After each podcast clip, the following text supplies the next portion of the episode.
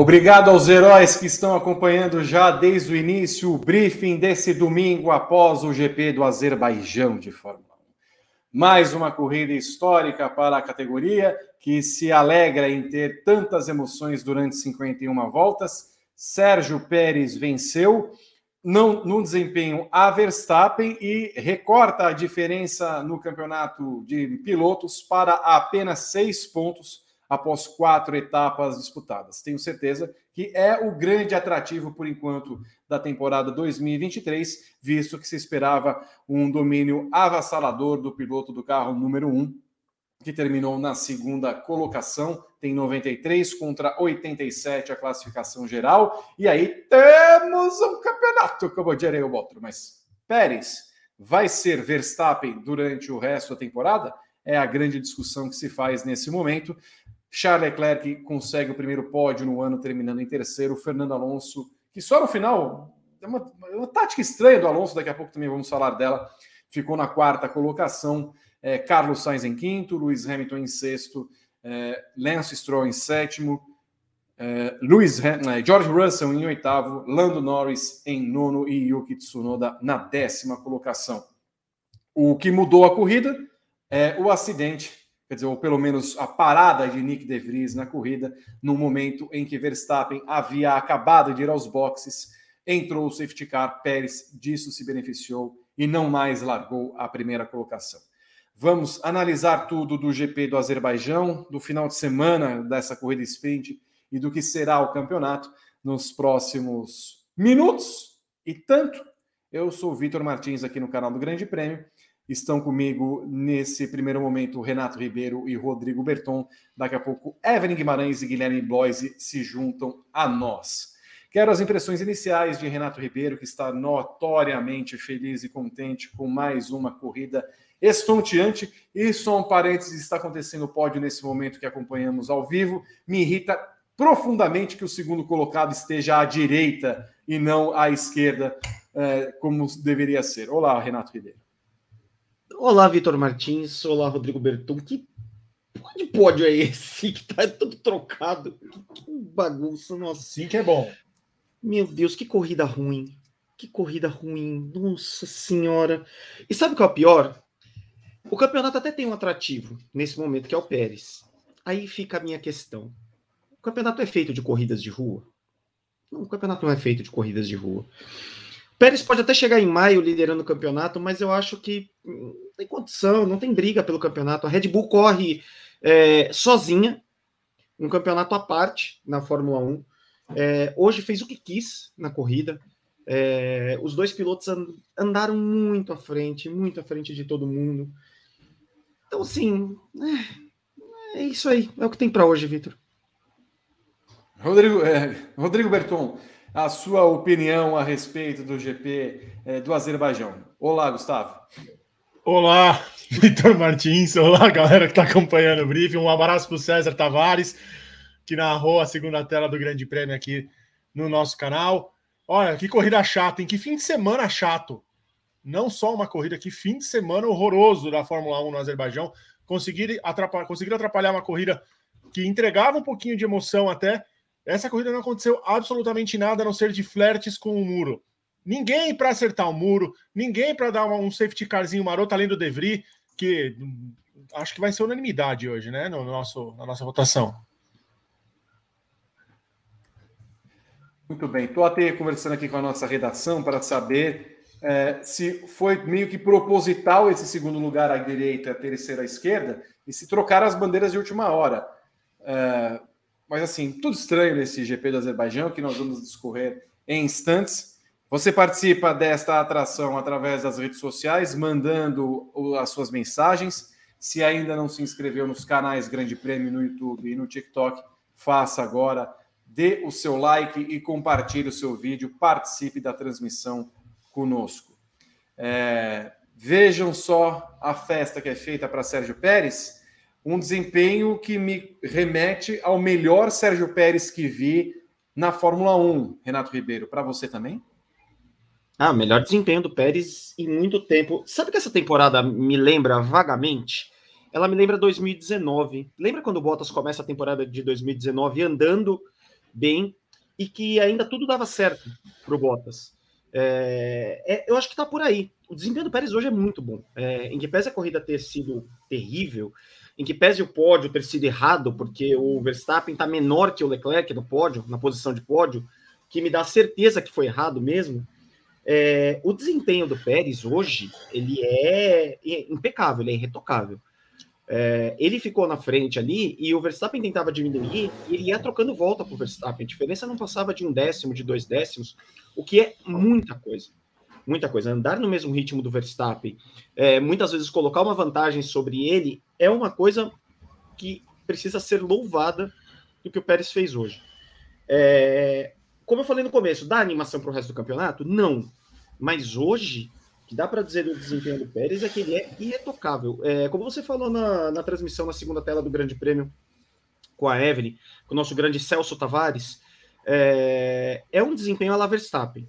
O desempenho do, do Pérez hoje é a la Verstappen. O duro é a gente saber por quanto tempo ele vai conseguir esse desempenho. Gustavo Berton, é, esse Pérez aí é um novo Pérez, né? O desempenho dele foi bom ontem na corrida sprint, no sábado da corrida sprint, mas mais por conta do, da avaria no carro de Verstappen. Eu é estranho dizer isso, mas eu gostaria que Pérez estivesse atrás de Verstappen numa eventual relargada para saber o que Pérez faria. Eu acho que a Red Bull ia mandar aquela mensagenzinha lá, até porque o pai do, do Verstappen ia espernear um pouquinho nos boxes se, se o Pérez passa o Verstappen numa condição de pista normal. Acho que o Pérez tem que agradecer muito ao Nick De Vries que proporcionou ele ali a ganhar a posição do Verstappen na parada do box durante a intervenção do safety car.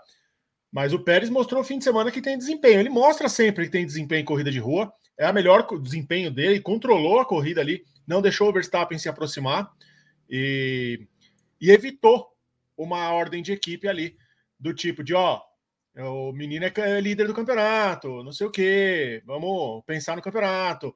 O pai dele aqui tá enchendo o saco.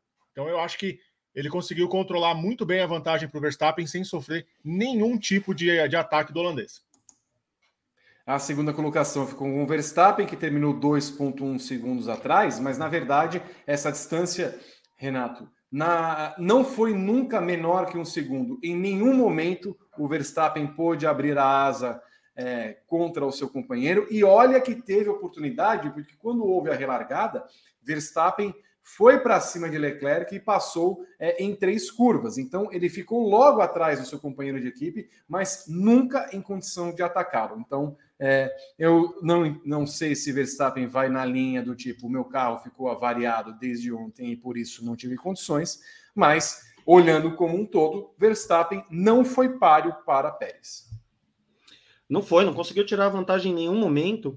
Mas assim, eu acho que ele tá tão confiante é, de que ele vai ser campeão que ele sequer vai reclamar disso. Ele vai botar na conta do azar, é, ele vai botar na, na, conta do imponderável que acontece de vez em quando. Eu acho que ele nem vai fazer tanta reclamação. Porque no fim das contas, é, a Red Bull errou com ele. A Red Bull antecipou uma parada com ele e a Red Bull o prejudicou ali é, no, na hora do, do safety car do Nick DeVries, ok, não dava para adivinhar que o Nick DeVries ia bater naquele momento, é, mas você conseguiria segurar um pouquinho. É, o desempenho dele não estava tão ruim, ele não estava tendo, é, não estava perdendo nada é, para ter aquela troca de pneus.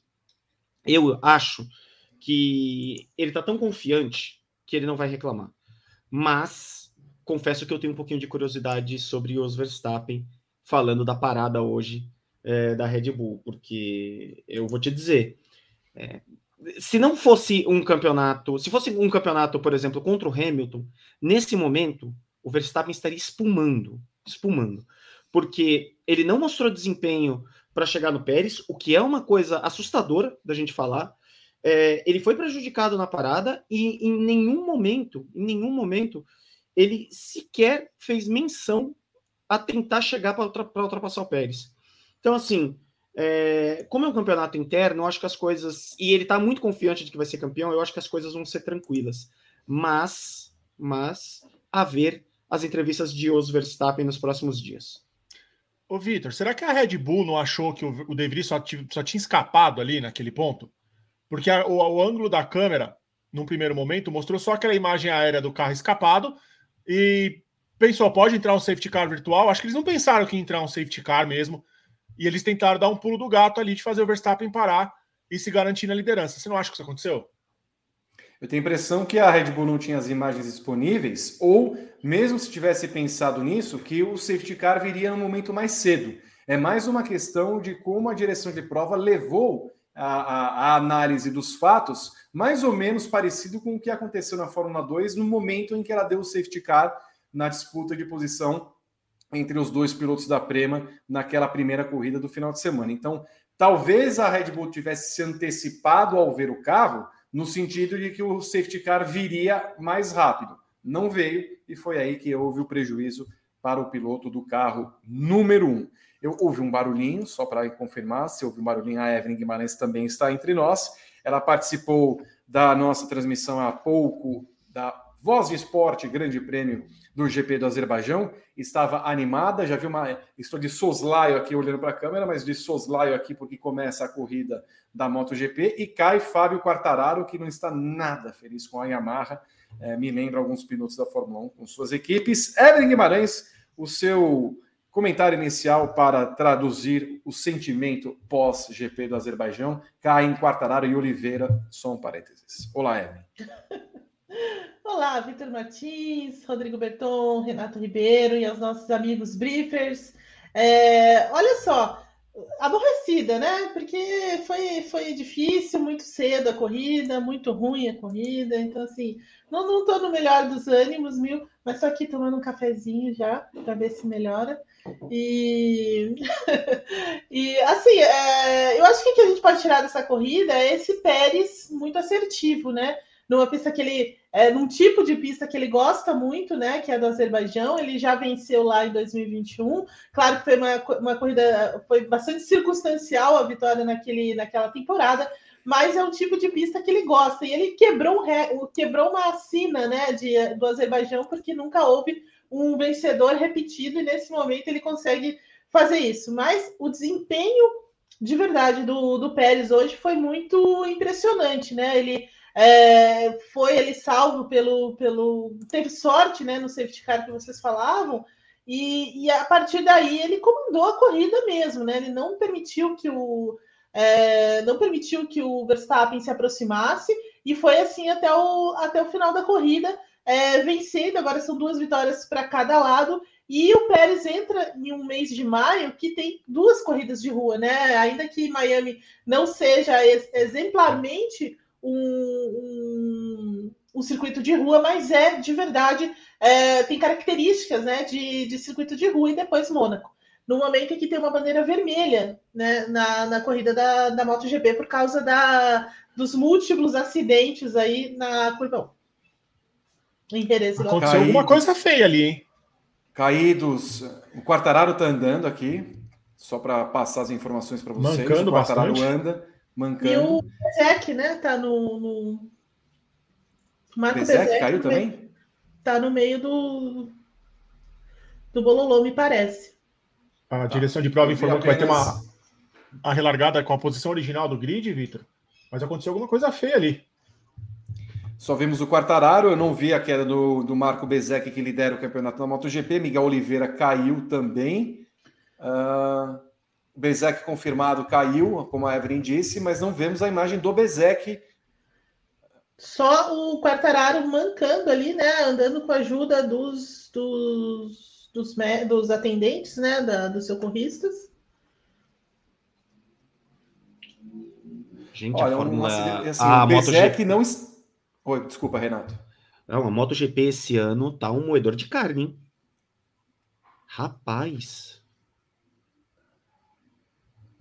Olha, é, na queda, né, nas primeiras imagens que estamos acompanhando aqui da MotoGP, passando ao vivo as informações para você, o Fábio Quartararo cai com um outro piloto. Me parece que são incidentes separados. O Bezek volta agora para os boxes, então a questão me parece ser o Miguel Oliveira, só verificar se aconteceu alguma coisa com o piloto português é, da KTM.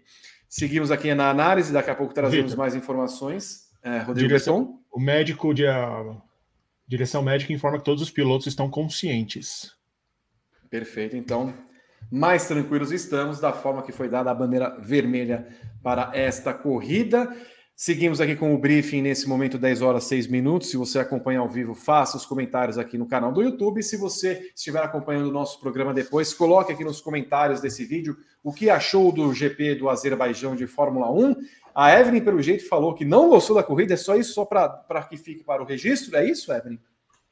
É isso, Vitor Martins. É, confirmo.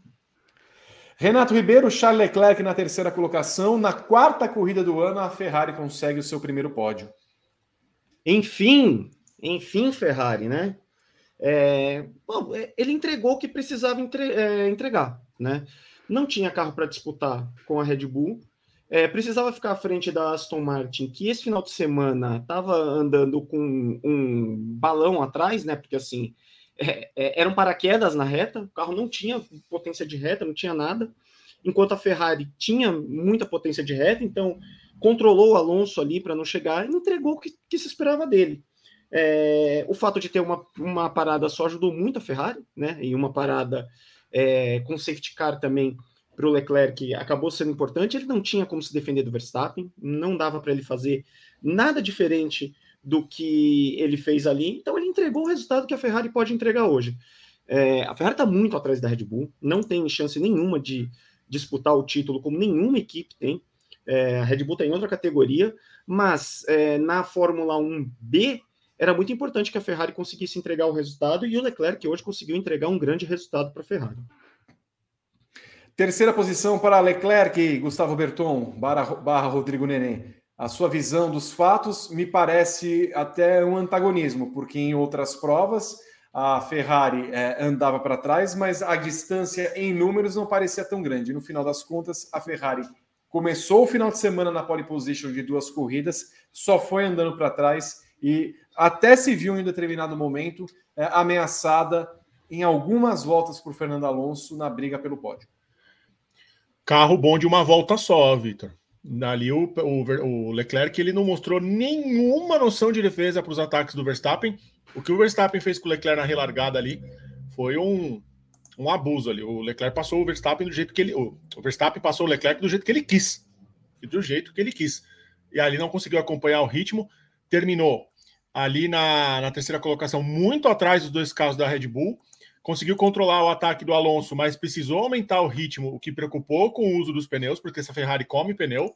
Quando o Alonso estava na zona do DRS ali, o, o, Leclerc começou a andar um pouco mais rápido, andou chegar um pouco mais perto dos ritmos da Red Bull, mas é, não conseguiu cortar a diferença. Fez uma corrida ali muito burocrática da, da Ferrari. Evelyn Guimarães, o desempenho de Charles Leclerc anima a Ferrari em algum ponto? Ou ela já sabe que não basta olhar para si mesmo?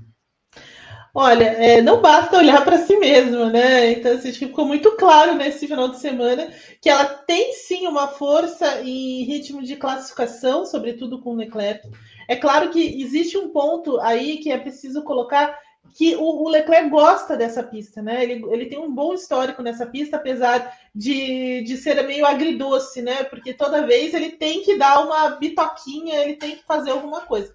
Mas de toda forma, ele gosta dessa pista. A Ferrari tem, teve um ritmo de classificação muito interessante, né? Ela conseguiu um, um, ela conseguiu cortar um pouco da vantagem da, da Red Bull em termos de velocidade reta, quase pela metade né? É, e foi muito melhor, conseguiu é, colocar uma configuração muito melhor naquela parte mais sinuosa da pista, né? O carro teve tração, teve é, conseguiu gerar pressão aerodinâmica e tudo mais. Então, assim, ela conseguiu dar alguns passos à frente, como ela já tinha feito lá em, em Melbourne, né? E aí isso se, se transferiu para a corrida, mas ainda é pouco perto do que a Red Bull é, faz, né? Então, assim, perto do que precisa para chegar na Red Bull ainda é pouco, mas já é mais assertivo do que a Ferrari vinha, vinha mostrando nas duas primeiras das duas primeiras corridas. Mas sem dúvida, ela precisa olhar mais para os outros e para esse Carlos Sainz também.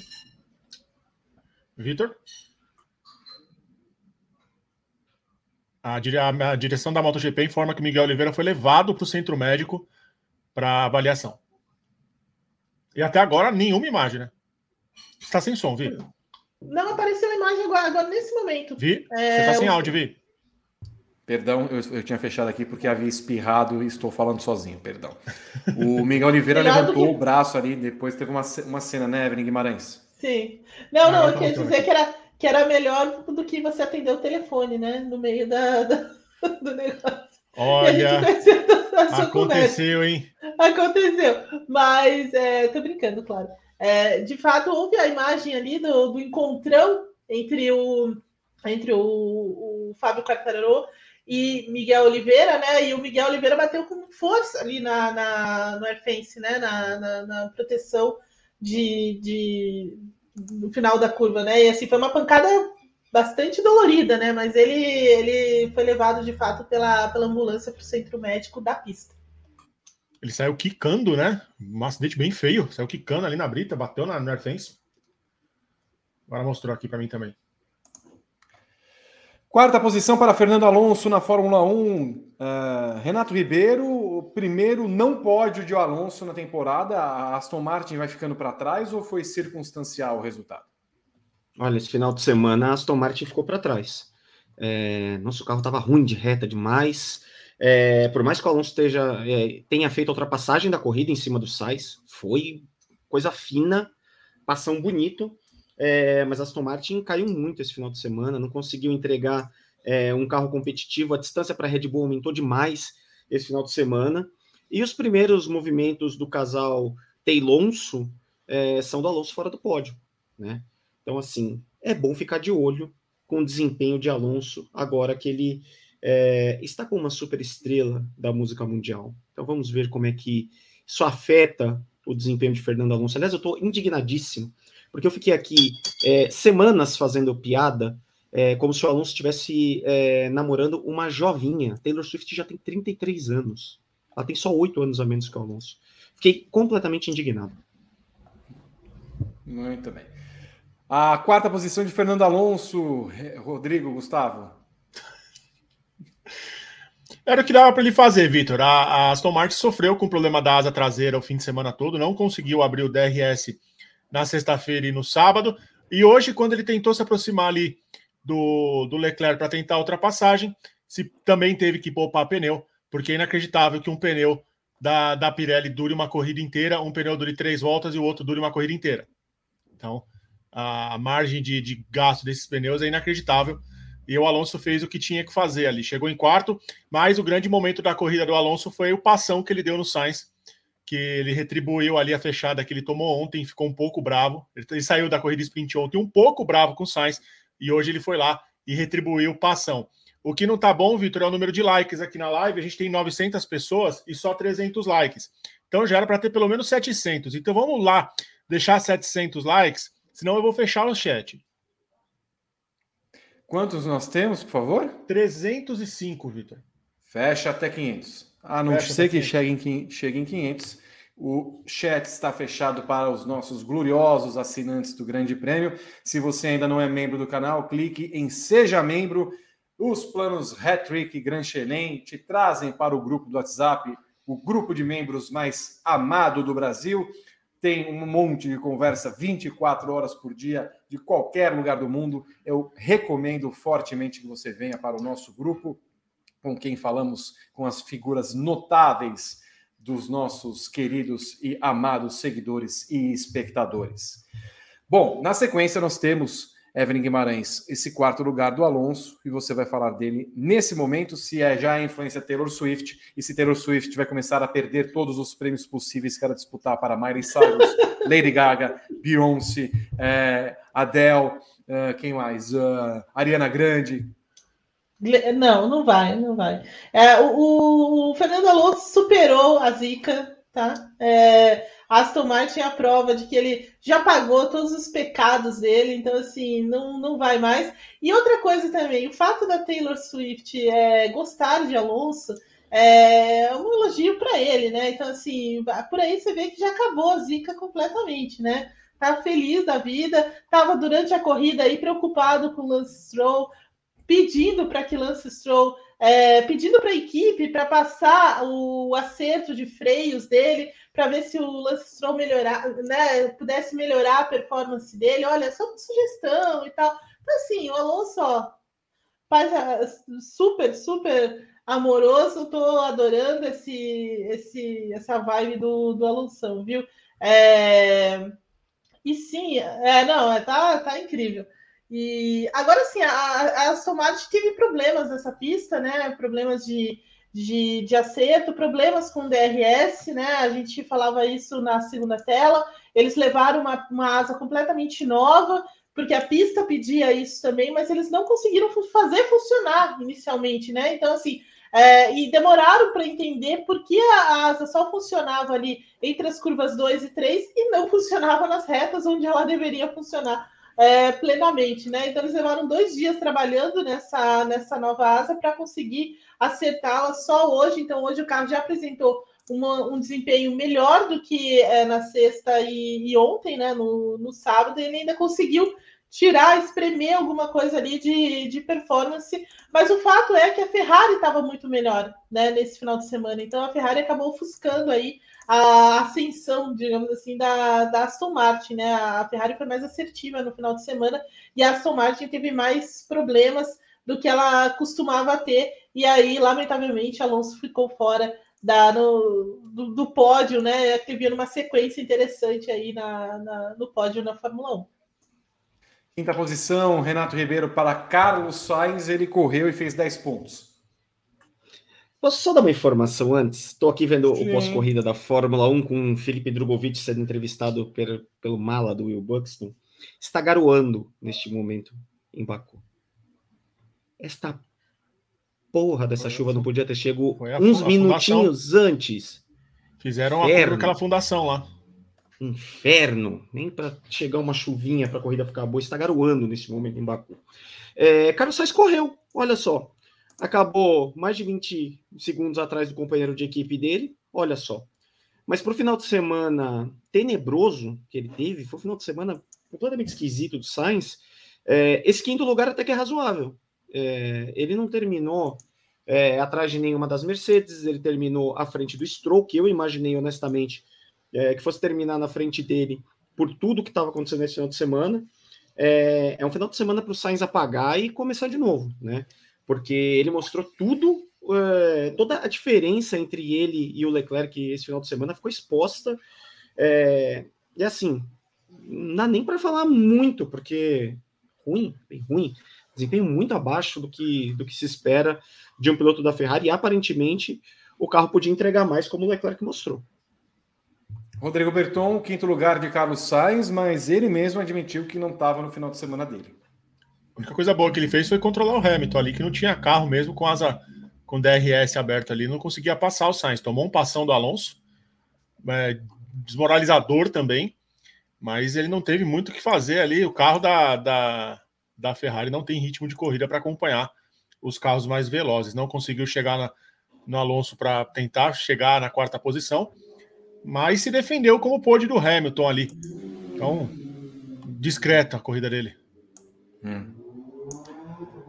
Evelyn Guimarães, Carlos Sainz, quinto colocado.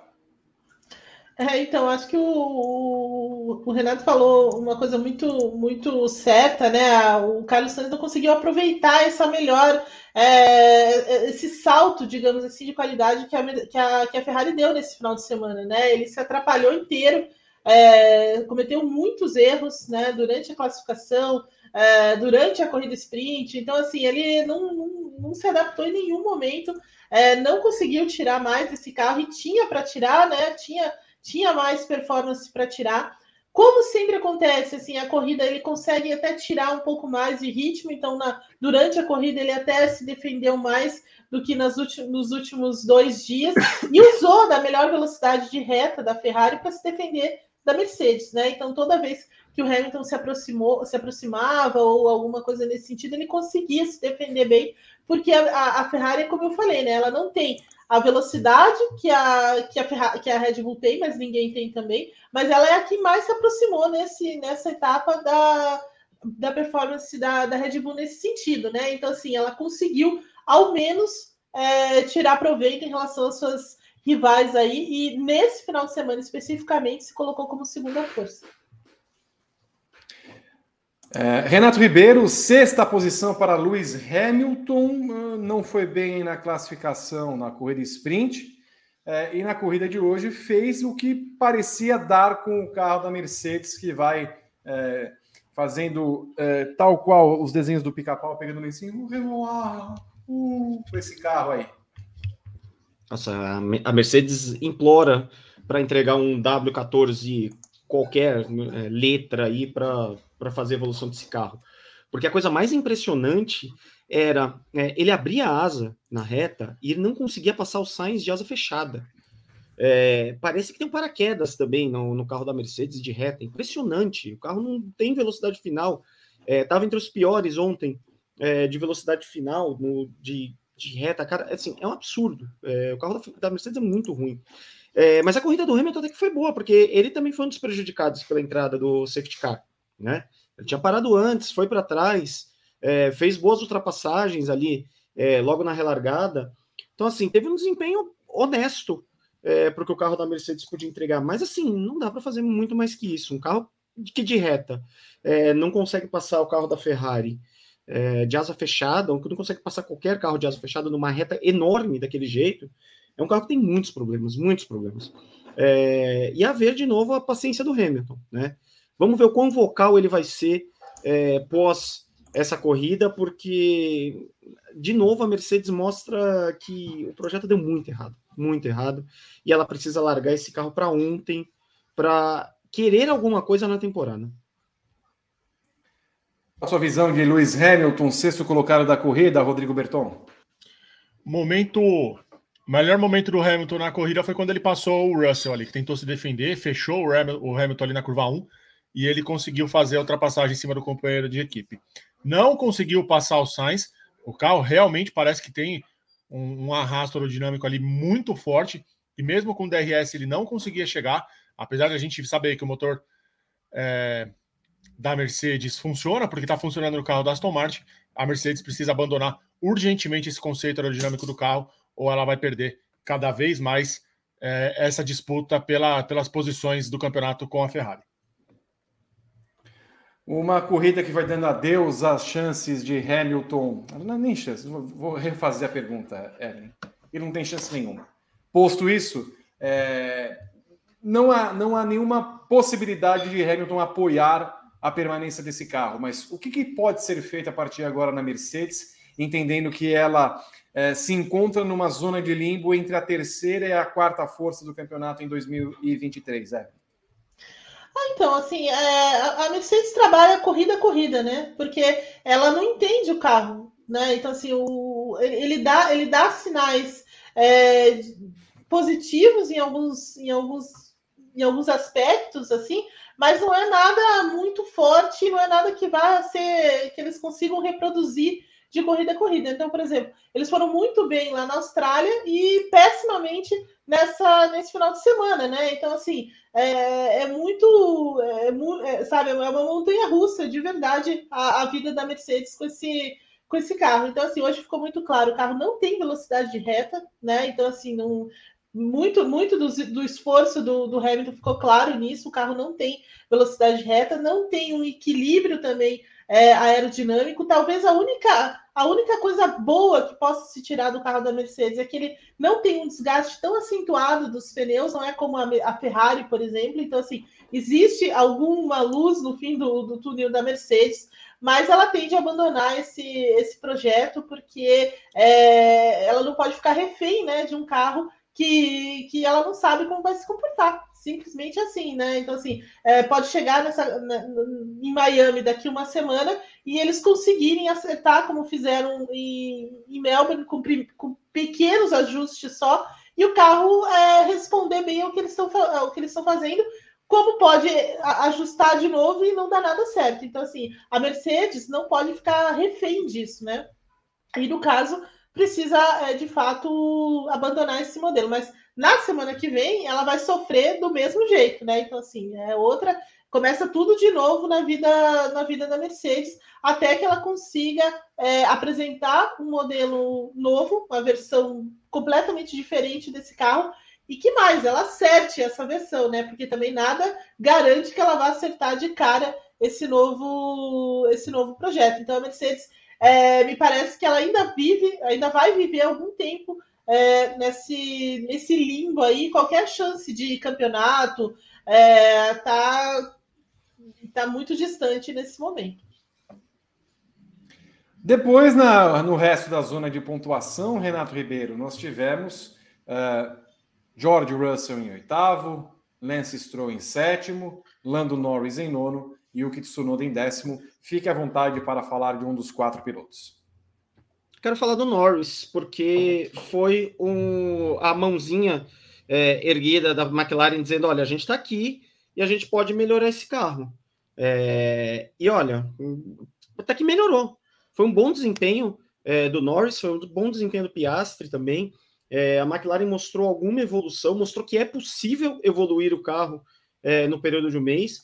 E a corrida do Norris foi bem honesta. Para o que era a McLaren é, há uma corrida atrás, é, eu não esperava, honestamente, essa evolução é, da McLaren. O próprio Norris ficou surpreso, ficou feliz com a evolução, falou que, enfim, teve um bom final de semana antes da largada, que queria aproveitar essa evolução. Então, são pontos é, importantes para a McLaren, para ela conseguir é, entrar nessa briga aí da Fórmula 1B, porque estava muito difícil, estava muito difícil pilotar esse carro. É, e parece que a McLaren começa a acertar o caminho, porque não é só o desempenho do Norris. Piastri andou bem também, apesar de não estar na zona de pontuação, andou bem. Então, acho que é um, um sinalzinho de vida da McLaren que ela precisava dar e que ela conseguiu entregar bem esse final de semana. Escolha, é, Evelyn Guimarães, um piloto para você falar ali da restante zona de pontos. Eu acho que vou ficar com a McLaren também, porque de fato foi a equipe que mais é, evoluiu de, né, nesse final de semana, mostrando várias, é, vários elementos muito corretos na, na, atualização que eles estão fazendo. Eles estão fazendo também uma atualização gradativa de, desse carro e finalmente funcionou. A única coisa é que a, a, às vezes a McLaren tem uns, um apagão, assim, né? Como foi ontem com a, com a estratégia do, do Norris, ninguém entendeu nada. Né? Então, assim, é, foi, foi horrível. Mas fora isso, a, a McLaren deu um sinal, é, um sinal de vida aí. É, e eu também vou destacar o Tsunoda, porque falamos bastante do Nick De Vries, né? Lamentavelmente, na, no final de semana, mas o Tsunoda salvou a pátria da, da AlphaTauri. E a AlphaTauri, por incrível que pareça, estava com um carro é, muito melhor do que nas, na, no, né, nas corridas do início do campeonato um carro muito mais rápido, um, pouco mais equilibrado do que é, vinha, vinha se mostrando, e, e, o Tsunoda acabou conseguindo entrar na zona de pontos aí. Então, assim, também é, é importante dar esse destaque para o jovem. Guilherme Blois está conosco e dá os seus comentários iniciais a respeito da visão que teve do GP da Espanha e logo depois também na sequência vai escolher o piloto o GP da Você está assistindo a MotoGP? Estou vendo a MotoGP aqui.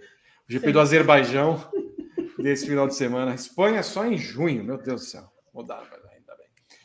Guilherme Bloise, olá. Enquanto isso, você coloca o seu like no vídeo. Com 500 likes, nós temos a reabertura do chat. Bom dia, bom dia, Vi, bom dia, Eve, Renatão, nosso Gustavo Berton. Faz tempo que eu não, não, não apareci aqui no, no briefing pós-corrida.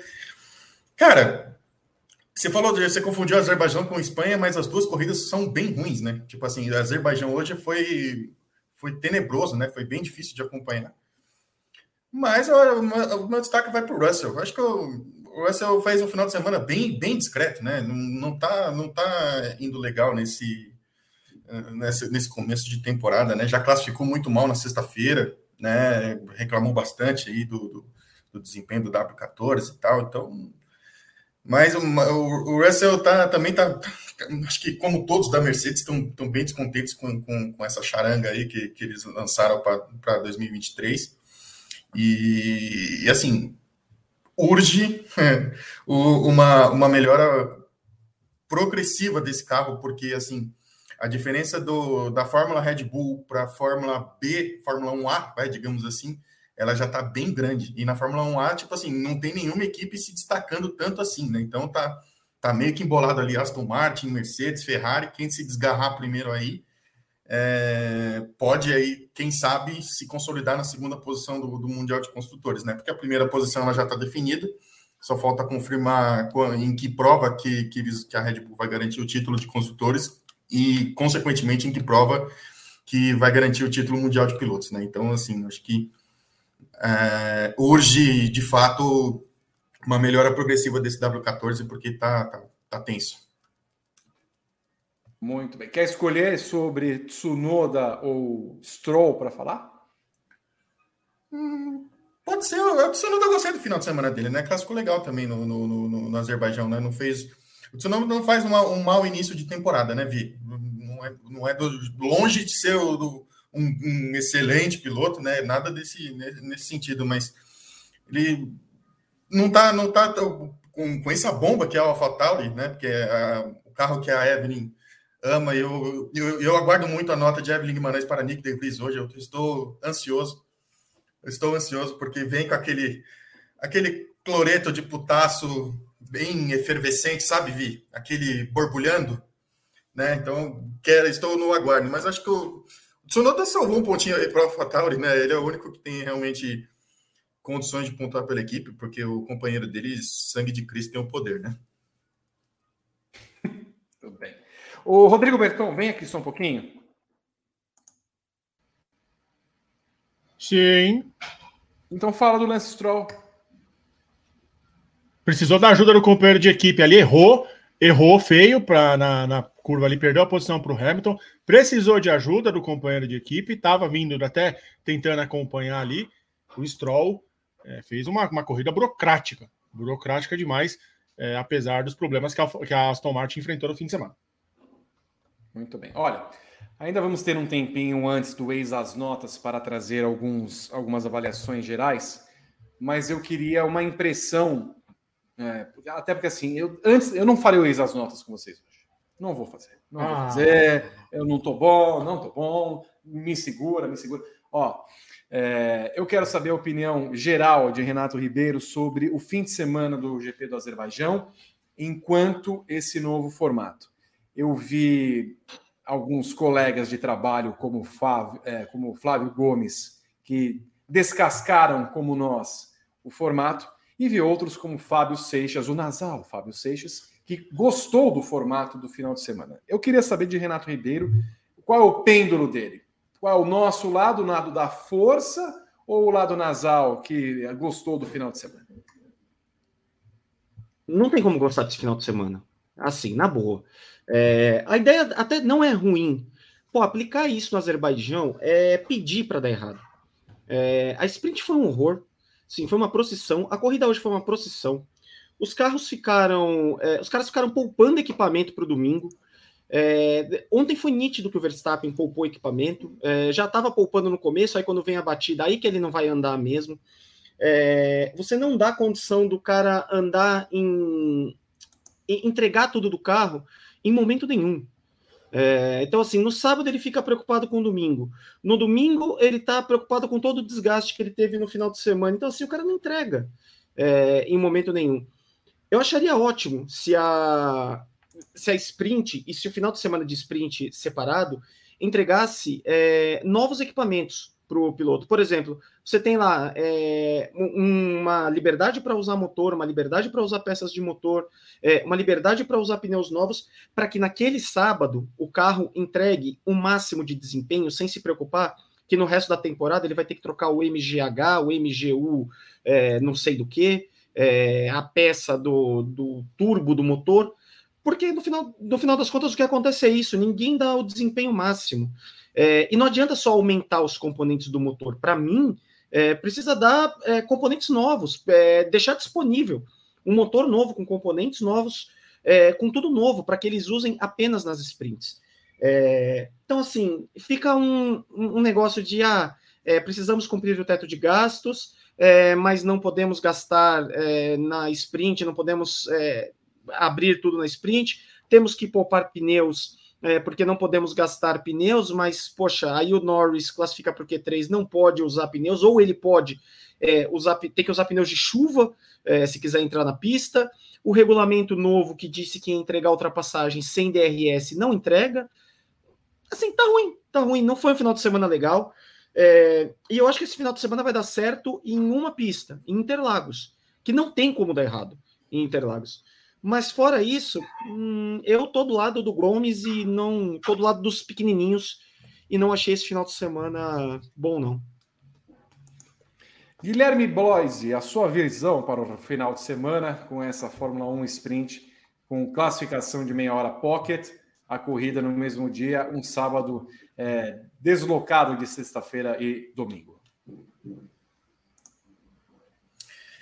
Ah, foi ruim, né, Vi? Foi, não foi legal, não. Né? Realmente, a não, a não ser que haja uma mudança radical de, de, de, repensar de fato esse, esse, essa, essa sprint aí para as próximas corridas, né? Já que, eles, já que eles estão mudando o regulamento com a temporada andando, então que eles mudem o regulamento aí para a próxima corrida sprint que vai ter na temporada, certo?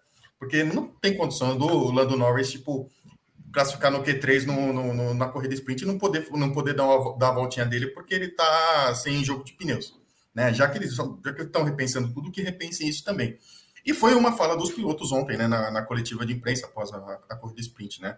O Pérez e o Leclerc levantaram muito essa lebre, né, do, dessa questão que envolveu o Lando Norris, né, que, que realmente acho que é, o, é, é a pá de cal, né, no, no, no, no fim de semana do, de, de corrida sprint desastroso e as falas do Verstappen, acho que, que elas são mais do que é, justas, né? Que ele realmente se colocou absolutamente contra esse novo formato. Ele já, é contra, já era contra o formato sprint, agora ele se colocou ainda mais contra. Falou em emoções artificiais, né? Falou que é como se você tivesse numa partida de futebol ganhando de 3 a 0 e do nada, tipo, ah, vamos recomeçar a partida do 0 a 0 e, e tá tudo certo, né? Tipo assim, ele achou até que o formato seria mais legal se fosse um, um, jogo de cassino em Las Vegas, né? Ele falou sobre, ele criticou bastante, né, da, a, essa nova proposição da, da, da organização da, do, da Fórmula 1 para essa corrida sprint. Então, é, não foi legal, não está bem longe de, de, de, ser minimamente interessante. A gente viu uma corrida extremamente modorrenta ontem. É, Hoje também foi a mesma coisa, né? Então, tipo assim, a tiriça que foi no sábado, ela, ela contaminou todo mundo e, e seguiu no domingo, né? Então, foi um GP bem preguiçoso. Eu vou, vou dizer, acho que o, o termo para mim que fica é esse, assim, foi um GP bastante preguiçoso esse fim de semana, é, como um todo. E o formato da sprint a gente já sabe, né? Ele funciona numa pista e é, no, no, e é Interlagos, porque Interlagos entrega, e a gente já disse isso em outros programas, programas o, o, Brasil entrega, né? Tipo assim, a gente viu a Fórmula E como a corrida emocionante que foi aqui no, no AMB. Então, é, a, sei lá, a atmosfera brasileira, assim, parece que, que traz um pouco de emoção para essas categorias e para sprint na Fórmula 1 funcionou nas duas temporadas, né? Tanto ano passado como em 2021. Então, eles têm que repensar muito, repensar muito mesmo. E já que eles estão, de fato, trocando o regulamento com o campeonato andando, então que repensem essa esse shootout aí que eles pensaram para a classificação e, consequentemente, essa corrida sprint de 100 km. Evelyn Guimarães, a sua visão como um todo da corrida sprint? Horrível. Horrível. Horrível. É, a Fórmula 1 não precisa de corrida sprint, não precisa. Não precisa de classificação para corrida sprint, não precisa. Não precisa da outra corrida sprint que tinha, não precisa também. Então, assim, é, são, são formatos é, que não tem nada a ver com a Fórmula 1, nada a ver, sabe? Assim, é, não é disso que a Fórmula 1. Tá, essa, a, a, minha, a minha irritação é que parece que os, os caras que comandam a Fórmula 1 não entendem da própria Fórmula 1. E, aliás, antes de eu, de eu descascar um pouco mais, eu queria dizer que a FIA chamou a própria FIA para a sala de comissários, viu? Então, os comissários de prova chamaram aquelas pessoas que ficam lá embaixo, que são também da FIA, né, também são pessoas da FIA, é, os fiscais né, lá do pit lane, que fecharam o pit lane e daí, de repente, entrou o Esteban Ocon. Então, aquelas pessoas foram chamadas para essa linha da FIA. A FIA chamando a própria FIA para explicar o que é, aconteceu naquele momento. Então, assim, por aí, por aí a gente vê que as coisas não estão, não tá nada, não tem alguma coisa errada na Fórmula 1, entendeu? Mas, Mas assim, isso aí, ó. Tá? Então, aí, assim, é esse, esse exato momento aí é, que, que assim, então, os caras que fecharam ali por causa do pódio, né? Então, assim, porque aí vem os fotógrafos e as equipes e tudo mais. É, antes, né, de, porque alguém está entrando aí, a corrida ainda estava em andamento. Então, assim, alguma coisa deu errado de procedimentos, de protocolos aí, alguém não obedeceu alguma regra, enfim, e aí os comissários da prova chamaram essas pessoas que também são comissários, também são, são fiscais da FIA para essa linha dos comissários. Então, assim, gostaria muito de ver essa conversa, viu, Vi? Gostaria mesmo. Mas, é, voltando ao que, eu ao que eu dizia, é isso, é esse meme aí do Homem-Aranha. Mas, a, voltando ao que eu dizia, é, a impressão que eu tenho é que a Fórmula 1 não, não, não entende a si própria.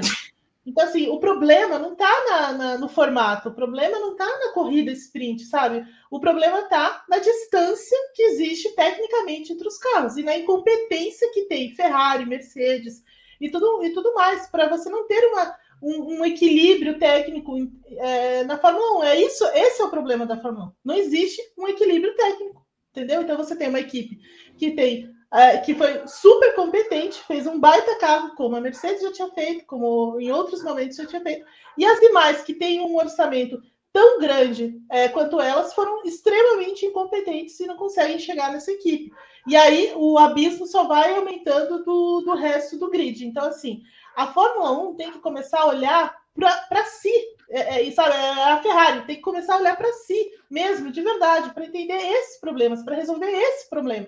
E não começar, ai, ah, vamos fazer uma corrida sprint, não sei o quê. Vamos fazer um formato, é, vamos inverter o grid. Vamos, daqui a pouco vou inverter o grid, sério. Daqui a pouco o cara faz a pole e vai largar no, por último. Isso não faz nenhum sentido. Não faz nenhum sentido. O que fez a Fórmula 1 ser grande foi também o fato dela ter um padrão, né? E esse padrão ser muito alto. Agora, o cara chegar aqui, ah, vamos fazer uma corrida sprint amanhã e vou, na, na semana da corrida, hein? Na semana da corrida, vamos determinar vai ser assim, não vamos olhar pneu, nem o resto do regulamento, e, e só vai. Então, assim, não vai resolver o problema, vai ser um fiasco em todas as corridas. Ah, funciona Interlagos, certo, mas qualquer coisa funciona Interlagos, então não é o caminho. Entende? Então, assim, é, de novo, a Fórmula 1 não precisa de corrida sprint, não precisa de classificação de corrida sprint, não precisa, não precisa de nada disso. Ela só precisa, de fato, é, equilibrar o grid. É isso que ela precisa. Ela precisa arrumar uma maneira de, entre, de, de conversar com, essas, com os caras das equipes e tentar cortar e aparar algumas arestas para reduzir esse, essa diferença técnica, que é o que está acontecendo, por exemplo, na MotoGP. Mas como é que eles fizeram? Como é que eles fizeram na MotoGP? Começou com a, o equilíbrio de forças de, do próprio campeonato entender que, olha, as equipes menores, as fábricas que estão entrando, elas precisam de alguma concessão, elas precisam de alguma coisa que incentive o desenvolvimento para você começar a reduzir essa diferença. Se não acontecer isso na Fórmula 1, nunca vai ter é, um equilíbrio, ao menos um equilíbrio, sabe? É, não precisa ser um grid todo no mesmo segundo, como acontece em outras categorias. Não vai acontecer, porque a Fórmula 1 tem os carros diferentes e tudo mais. E não vai acontecer o que aconteceu na moto, porque você não tem como colocar seis Red Bull na, na pista, certo? Então, assim, ou você muda o sistema da Fórmula 1, ou, ou eles começam a, a, a, ver esse sistema, entendeu? A, olhar para si, ou vai sucumbir toda vez. E toda vez vai ser um vexame. Um pouco amado nesse momento. Gosto, não, gosto, uma coisa? gosto. Posso gosto completar assim, uma coisa que a Evelyn falou? Eu espero, que, eu espero que, que, que, eu tenha sido clara nisso, entendeu? Porque é, é, parece que assim, a gente está sendo muito chato com isso aqui e tal, mas, gente, é, não é o caminho, de verdade, não é o caminho. É ficar, a Fórmula 1 não vai, não vai resolver os problemas da Fórmula 1 ficar mudando o formato de fim de semana. Isso daí é, sabe, é dar com os burros nadas toda vez. Toda vez vai acontecer isso. Foi o que eles fizeram nesse final de semana foi um erro. Né? Então, assim, ninguém pensou na questão dos pneus, ninguém pensou que, olha, talvez alguém fique sem pneu e não consiga fazer a classificação. Gente, se o troço é, é separado do, do GP, por que não liberar os pneus, então? Se o troço era experimental, por que, que não experimenta tudo, então? Mas esse é só o pontinho do, do iceberg, não é isso que vai resolver os problemas da Fórmula 1. É a parte técnica, é, é, é, sabe, a diferença técnica, a diferença financeira, é isso que vai fazer a diferença e tornar a Fórmula 1. E aí, nisso, o, o Verstappen está certo, quando ele fala assim: olha, a receita é simples, é muito simples. É você fazer com que exista esse equilíbrio. E só isso, por si só, já vai tornar as corridas melhores. Só completar o que a Evelyn falou, o Domenicali foi na MotoGP e voltou apaixonado pela MotoGP, pelo esquema da sprint, é, pela, pela, por essa sprint que tira piloto agora toda a corrida da MotoGP, a impressão que eu tenho é que Dominicali é, ele, não, ele só consegue ver é, as coisas mais erradas para trazer para a Fórmula 1. Porque assim, de tudo da MotoGP, de tudo que a MotoGP entrega, a coisa que menos é, ele poderia implementar na Fórmula 1 é a sprint. Por quê? Por causa da porcaria do teto de gastos que ele quer colocar. Ele acha que ele vai equilibrar todo mundo no teto de gastos, mas quando a Red Bull estoura o teto de gastos, a punição é mínima. Vou dizer quase irrisória, porque o que a gente tem visto esse ano é que valeu a pena estourar o teto de gastos, seja com é, hospitality, é, seja com um túnel de vento, com o que a Red Bull estourou o teto de gastos. O fato é, é estourar o teto de gastos é, e a Red Bull ter essa vantagem no começo da temporada, dá para todo mundo a sensação de que, não, tudo bem, legal estourar. E eu estou esperando a próxima equipe estourar. E aí eu acho que falta peito das grandes equipes da Fórmula 1 de tacar um F para a Fórmula 1 e falar assim: quer saber? Já que a, é, a, Red Bull estourou, vou eu estourar também. O que vocês vão fazer, Fórmula 1? Vocês vão tirar a gente do campeonato? Vocês vão tirar os pontos da gente? O precedente está aberto. Tá ali, ó. Precedente é a Red Bull. Ou vocês me dão uma punição igual ou nada. Então, assim, é muita gente é, acomodada com esse processo, e quem eu vejo incomodado de fato são os pilotos. Só os pilotos estão incomodados com sprint, com 23 corridas, é, com sprint qualify no sábado. É, então, assim, me parece que quem manda na Fórmula 1 está pouco incomodado e parece só fazer. É, ah, vamos fazer uma mudança aqui para jogar para a galera. Os chefes de equipe não têm peito para fazer isso. Por exemplo, o Toto Wolff não tem peito de chegar e desenvolver um carro com a Mercedes estourando o teto de gastos e dizer assim: olha, Fórmula 1, foda-se o seu teto de gastos, eu quero a mesma punição é, que a Red Bull. É. É, a Ferrari é outra molenga que não faz a mesma coisa, a Ferrari que tem poder de veto no voto não faz a mesma coisa, então assim, é todo mundo muito acomodado e é só piloto é, reclamando, tipo, sabe? É muito. É, é muita coisa. É, a, Fórmula 1 está completamente perdida, essa é, é a verdade. Fora a escolha das praças para corrida sprint. Já que eles querem testar esse formato, por que não testar isso na segunda corrida sprint? Faz essa. Primeiro, não faz no Azerbaijão. Já começa por aí. Faz no Bahrein, que é circuito bom. Faz no Bahrein. Abre a temporada, faz uma corrida sprint lá no Bahrein. Não, eles começam no Azerbaijão. Aí depois. Não faz em Mônaco. Faz em Mônaco logo. Eu acho que eles queriam fazer numa pista de rua mesmo. Escolheram uma pista de rua, falaram assim: essa aqui é a menos pior, vamos botar aqui. A segunda é na Áustria, dá para testar um formato melhor na Áustria, que é um circuito melhor, não é um circuito tão grande quanto o Azerbaijão, porque quando tem esse tipo de, de interrupção, que nem aconteceu no, na classificação da sexta-feira, perde-se muito tempo para abrir volta, para regenerar a bateria. É, é um, um, problema, uma pista grande. Aí depois vai testar na Bélgica, vai ter corrida sprint na Bélgica, outro circuito grande. Jesus. Aí volta. É. Austin, Catar e São Paulo. A escolha das praças para corrida sprint foi, foi errada. Primeiro que não tem que ter sprint. Primeiro que não tem que ter sprint. Aí eles escolhem as piores pistas possíveis, além de Interlagos, que é a única que funciona. Por que, que não faz em Silverstone de novo? Por que não faz em Monza de novo? Gente, a Fórmula 1 tá tão perdida que os pneus da Pirelli, os duros, da gama mais macia da Pirelli, a gama mais macia, o pneu duro da gama mais macia da Pirelli durou a corrida inteira. Inteira. Sabe por que isso? Porque não testa. Não testa. A Fórmula 1 não consegue diversificar pneu, a Fórmula 1 não consegue dar um fato novo para uma corrida. Olha o que a Haas fez. Ok, é foi uma porcaria de estratégia é, da Haas e da Alpine, deixá-los ali. Mas eles provam que o pneu duro, o, o pneu duro da gama mais macia da Pirelli, dura a corrida inteira. A Fórmula 1 não consegue botar pneu de chuva para andar. Então, assim, a Fórmula 1 testa pouco, a Fórmula 1 decide mal, a Fórmula 1 tira treino livre. Então, assim, a Fórmula 1 é, hoje é uma perdição. Assim, ela está completamente perdida. É, e, e, o que é, é, muito estranho, porque o Domenicali é um cara da Fórmula 1. Ele é um cara das equipes de Fórmula 1. Ele esteve lá, ele sabe o que isso pega para as equipes. Ele sabe, por exemplo, a importância de testes. É, como é que a Fórmula 1 testa? Ela testa três dias para andar uma temporada inteira. Sabe? Então, assim, é, é, é, uma, é um absurdo assim, o que a Fórmula 1 fez esse ano. É, beira o cretino. Se tiver corrida sprint em Mônaco, aí a gente tem uma síncope mesmo, né? Ao vivo, né, Vi?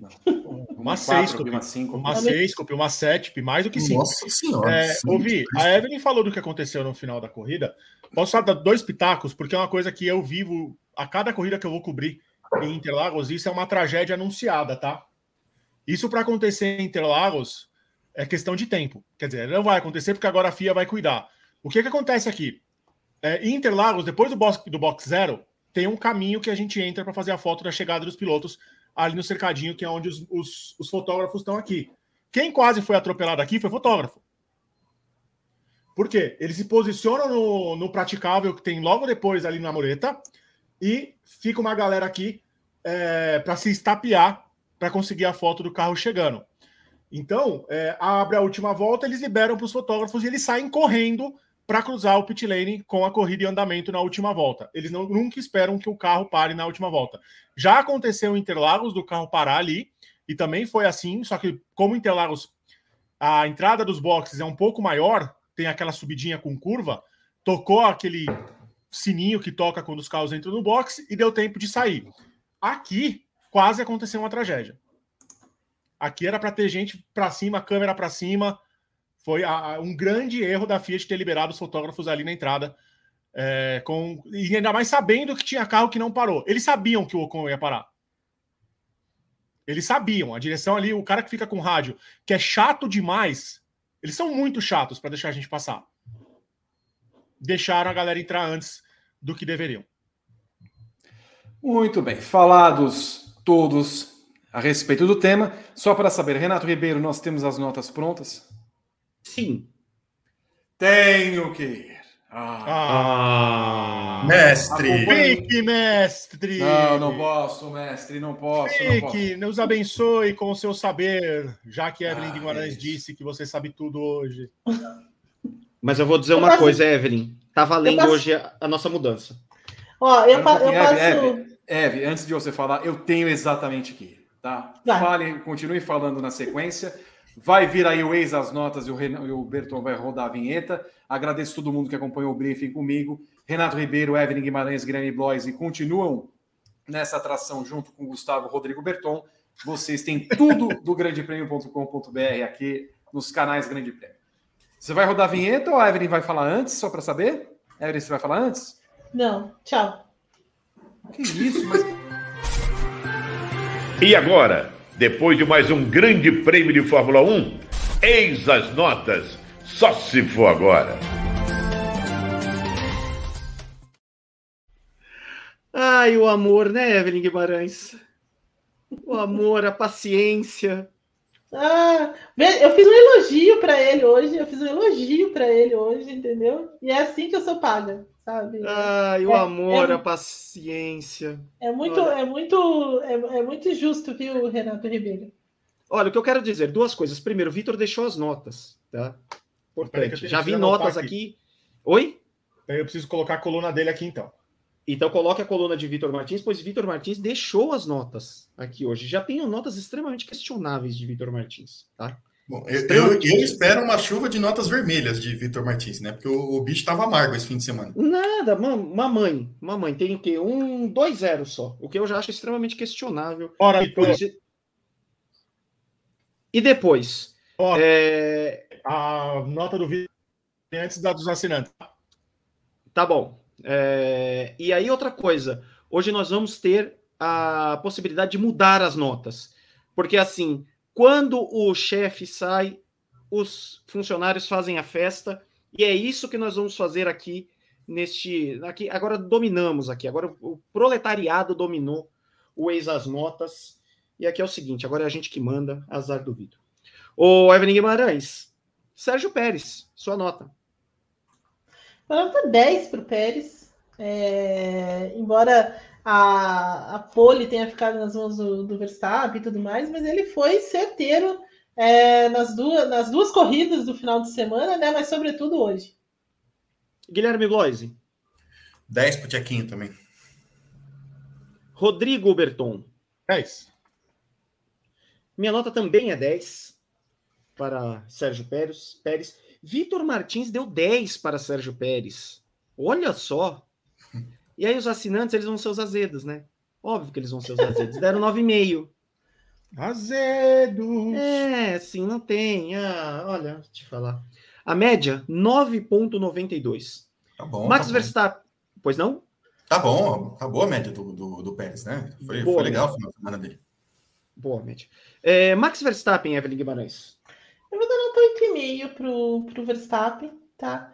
É, é claro que assim, ser o Verstappen também tem uma tem uma tem um, um ônus, né? Que você sempre espera mais dele, porque é, ele é o cara, né? Então assim, a gente sempre vai esperar mais. Acho que ele cometeu muitos erros ao longo do final de semana, não erros muito muito graves, né? Mas pequenos errinhos, por exemplo, que tiraram algumas chances dele. Hoje, obviamente, teve a questão do, do safety car, mas mesmo assim a gente sempre espera um pouco mais do Verstappen. Eu tirei alguns, algumas notinhas, alguns not, avaliação, né? Ele, ele perdeu algumas coisinhas na avaliação aí por causa desses erros ao longo do, do final de semana, é, embora tenha protagonizado a cena mais é, divertida do final de semana.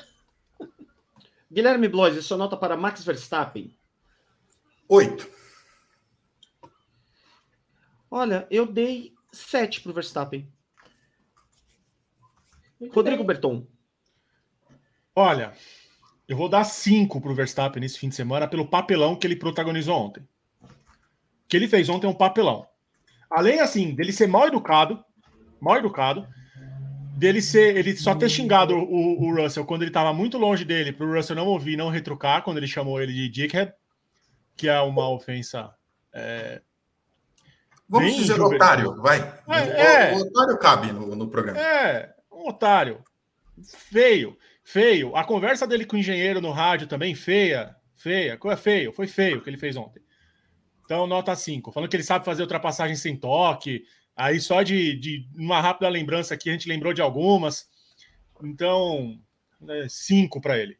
Foi muito feio o que ele fez ontem. Não foi uma postura de um campeão do mundo, não. Olha, depois do que ele fez, do que eu vi ele fazer em Interlagos no final da reta oposta com o Hamilton, acho que o, o Verstappen ele tem, tem que não reclamar de toque com alguém por umas duas temporadas. A gente realmente vai poder mudar a nota? Vai poder E- mudar a nota. E realmente ontem foi um toque de corrida, quando ele tava por fora. Ele tava por fora. Quero você vai mudar, mudar a a minha. nota, né? Guilherme? Quero. Exato. Então, é essa nota que você vai mudar hoje. É essa, é do Verstappen. Então vai. As outras eu vou manter todas. Mude a nota de Guilherme Blois e Rodrigo Berton, por favor. Pode falar, Gui. Quatro. E ainda teve, vou, vou justificar.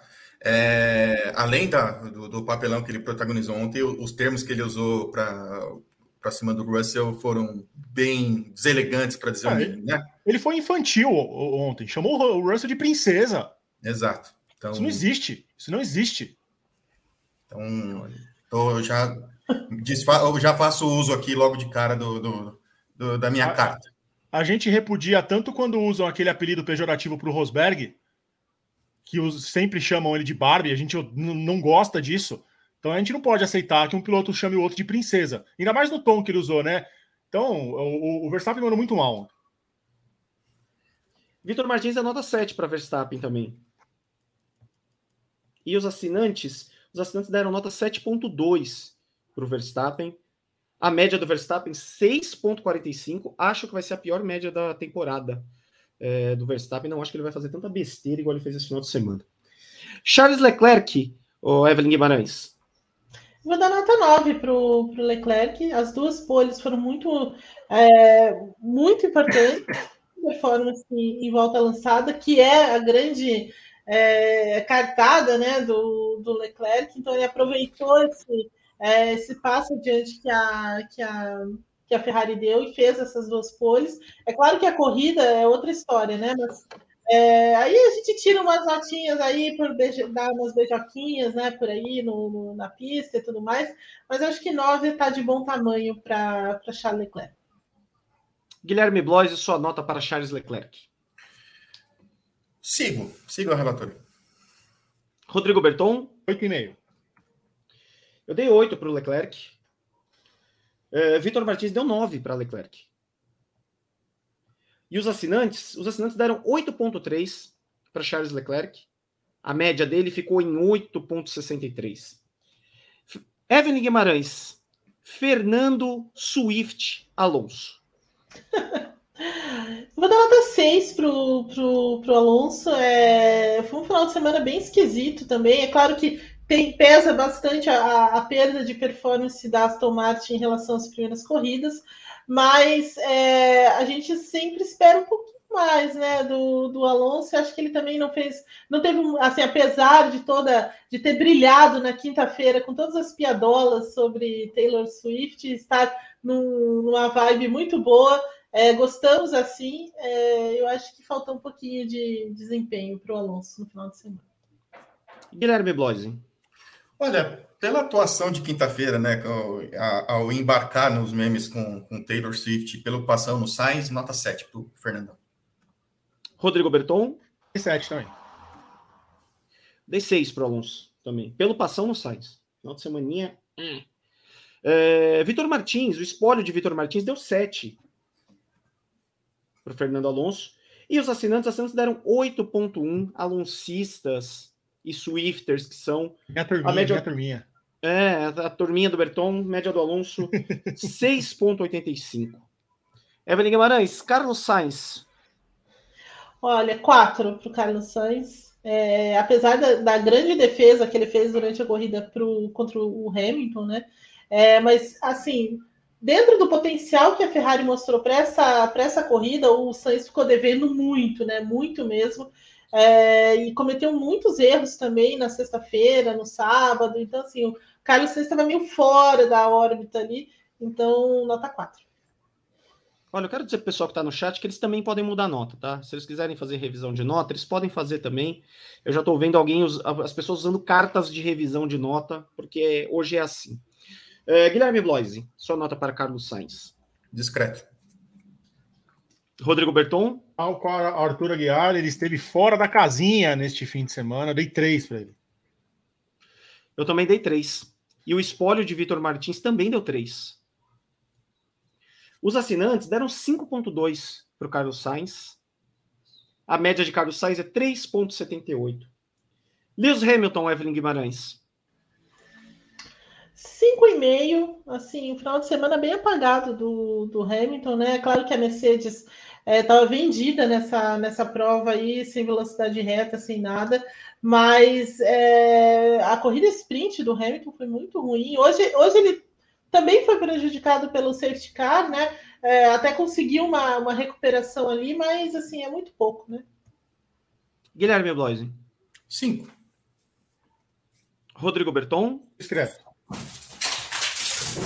Eu dei cinco pro, que, que aconteceu tá aí? Tá bem, tudo bem, gente? Guilherme? É o chefão correndo atrás de um, de, um, de um, besourinho que entrou aqui no apartamento. Olha, tá destruindo a casa, bicho. O chefão, ele, ele é um pouquinho, como é que eu posso dizer?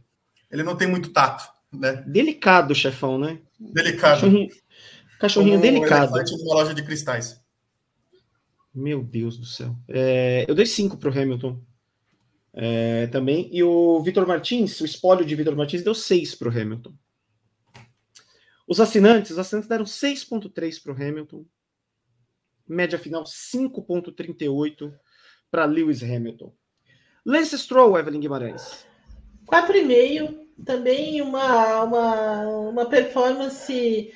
É, porque assim, o, o, Stroll, né, ele, ele, tem tido performances mais consistentes aí, é, mas nesse final de semana estava bem fora também, tal qual como chama lá o rapaz, da, fora da casinha. É, Arthur Aguiar.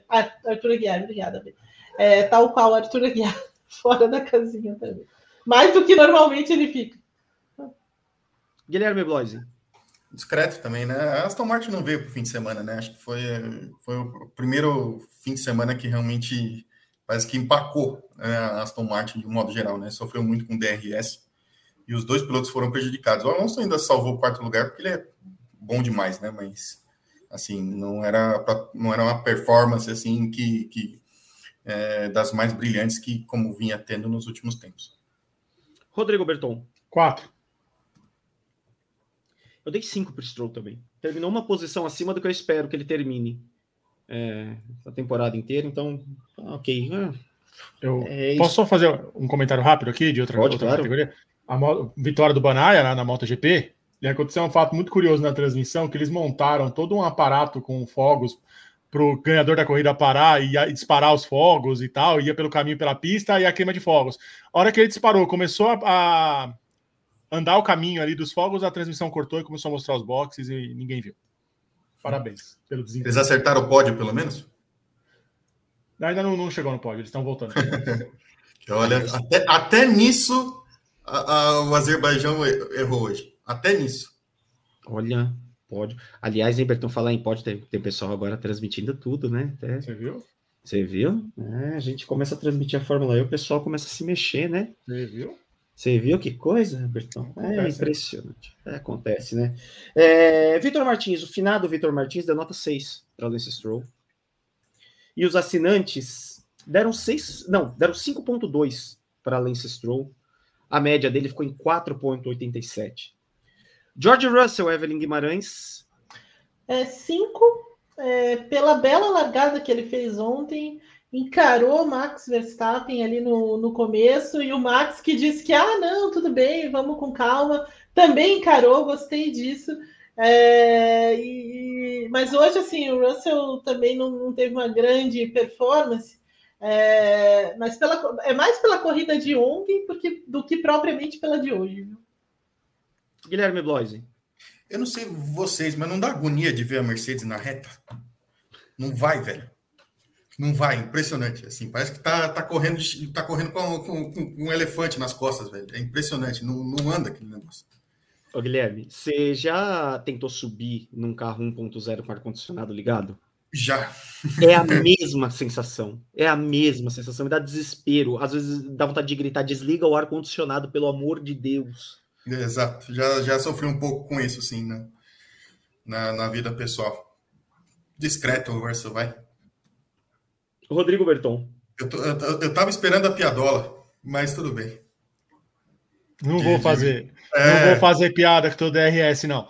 É, seis e meio para o Russell, muito pela por não ter afinado ontem para o Verstappen quando foi tirar a satisfação, né? tanto na largada, foi uma baita largada, é, conseguiu ali segurar o Verstappen por algumas voltas, e depois da, da intimada que o Verstappen tentou dar nele, ele saiu como fala com a minha mão aí, ô chorão. Então, dei seis, seis para ele, tá bom. Eu dei cinco para o Russell pela corrida de ontem. Olha, hoje ficar atrás é, do, do Stroll é, e do Sainz, que fez o final de semana horroroso também. Não, não sei não. Vitor Martins. Vitor Martins deu é, quatro para George Russell. E os assinantes deram 6.1 para George Russell. A média dele fica em 5.1, 5.10. Perdão. É... A Marina está espirrando aqui. Deixa... A gente está usando a referência do Mario Kart o fim de semana inteiro para falar que o DRS da Red Bull é o cogumelo dourado. O carro da Mercedes, quando você joga o Mario Kart, é como se você tivesse escolhido o Bowser ou o DK, porque eles são carros muito eles são mais fazem curva melhor, mas o, o de reta é o carro é muito pesado. Então a, a, impressão que dá de ver o carro andando, ou a Mercedes andando, é que escolheram o Bowser e o DK para andar no, no Mario Kart. Hum. É Aliás, o fim... kart na Grande Viana, Renato. É, tipo isso. quase, qua, quase isso. 2,90m cabe num, num, num kart de, de 70 Pra que me citar? Pra que falar do meu grande desempenho no kart? Não, mas você andou bem, é que eu tô falando aqui. Andei, tipo assim, andei, eu rodei só oito vezes. É, eu rodei cinco. É, mas aí também um é muita altura, outro é muita largura, né? Não cabe. É, então. Né? É, então correr sem conseguir entrar no banco. É, é o lastro de sucesso do Gui. O Gui corre você pediu, Gui. Eu não ia é, fazer, essa... mas você pediu. Essa você pediu, Gui. O laço, seu lastro de sucesso. Vamos voltar esse programa a ser sério, por favor. Lando Norris, Evelyn Guimarães. Eu vou dar nota 8 pro, pro Lando Norris. Acho que ele conseguiu tirar bastante leite aí desse, dessa pedrinha que é a, a, essa pedrinha laranja. E como sempre, né? Mas assim, especialmente é, ainda que a, que a McLaren tenha dado passos à frente aí, é, ele sempre entrega, né? E é, é sempre importante destacar isso. Guilherme Bloise, sua nota para Lando Norris. Vou dar uma nota empolgou para o Lando Norris, viu? vou dar 8,5. Ressurgimento da McLaren aí, aí deu, deu, deu... Que olha, tava duro, hein? Tava duro aguentar esse carro no, no, nas três primeiras corridas do, do, ano, mas foi bem legal, bem legal ver a McLaren pontuando de novo. Rodrigo Berton. Oito. Eu dei sete para o Norris. Azedo. Eu sou azedo? O espólio do Vitor Martins deu seis para o Norris. Mais azedo ainda. Você acha o Vitor azedo? Os assinantes deram 5,4 para o Norris. Sabem de nada. A média de Lando Norris, 7,15. E Yuki Tsunoda, quem diria, carregando a AlphaTauri nas costas, Evelyn Guimarães. É verdade, é verdade. A AlphaTauri, a AlphaTauri que me irrita muito, muito mesmo. É, mas assim, o Yuki, o Yuki Tsunoda faz, acreditou que, que ele pode ir para a Red Bull e está mostrando isso. é, nota 7. Acreditou que pode ir para a Red Bull. Guilherme Bloise. 7,25. Rodrigo Berton. A comparação com o companheiro dele seria 10, mas ainda é o Tsunoda, 7,5. Olha, eu dei 6,5. É, pro Tsunoda. Não, acho que é a melhor nota que eu dei para ele no ano. É, o espólio. O espólio de Vitor Martins é, deu nota 6 para o Tsunoda também. E os assinantes, você acha que eu sou azedo? Você acha? Daqui para frente você vai ver os assinantes. Os assinantes deram 4,8 Nossa senhora. Notas bem figadais, né, Renato? O pessoal gostou muito da corrida, pelo jeito, né? Notas bem figadais, né? Gosto sim, gosto dos assinantes. Eu prefiro os assinantes bravos. Eu gosto deles. Bra... Putinhos da vida. Ô, Bertão, deixa eu só ver a média aqui. O... 6,51. Muito obrigado, 6,51. Oscar Piastri ressurgindo das cinzas, Evelyn Guimarães. Olha, é, é que assim, a, a McLaren está muito. Eu até, eu até passo um pouco de pano pro, pro, pro Oscar Piastri, porque primeiro é, é a estreia, né? Então, assim, a estreia nunca é fácil. E, e a McLaren está com um carro muito ruim, né? Muito ruim mesmo, muito é, no início de, de temporada, né? Um carro muito desequilibrado e tudo mais. Mas eles é, conseguiram tirar mais desse carro quando ela começou a melhorar, né? Então, é, nota 6,5 para ele. Guilherme Bloise. Sete. Rodrigo Berton. 6,5. Falei nota 6 para o Piastre. Vitor Martins deu nota 4 para o Piastre. E os assinantes deram nota 4,7. A gente está assistindo a mesma corrida? A média fica em 5,78. Acho que o Vitor ficou meio puto com a corrida. Tomei um Acho. susto agora, tomei um susto agora que eu vi o Dani Pedrosa na televisão. O que, que o Pedrosa tá fazendo na TV? Ele correu. Ele terminou é, em sétimo. É. Terminou em sétimo. Os caras resgataram Dani, Dani Pedrosa, é, Roberto não, não, Melli, é fazendo teste de é novato na Fórmula E. É, é resgate, né? É que a MotoGP tem essa, essa. Eu acho um charme isso, na verdade. Eu acho que a, a Fórmula 1 jamais teria, né? Mas essa questão de do wildcard é muito legal, é muito legal mesmo. E a KTM andou muito nesse final de semana, né? E muito graças ao, ao Dani Pedrosa. Então, assim, é, jamais critiquei. Quase venceu a corrida. Né? Livre, Quase né? venceu a corrida. Venceu a corrida. Exatamente. É, a MotoGP tá mais legal esse ano que a Fórmula 1, né? Tá meio carnificina, né? Tá meio resta não, um, mas tá legal.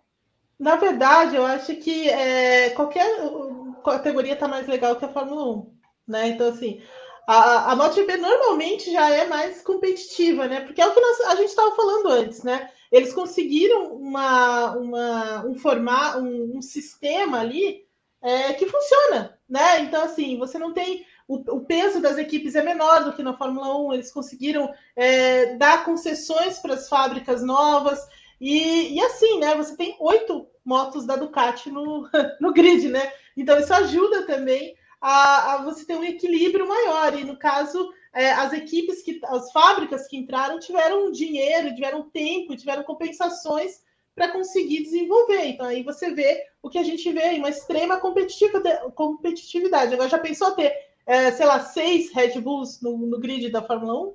É, tem quatro.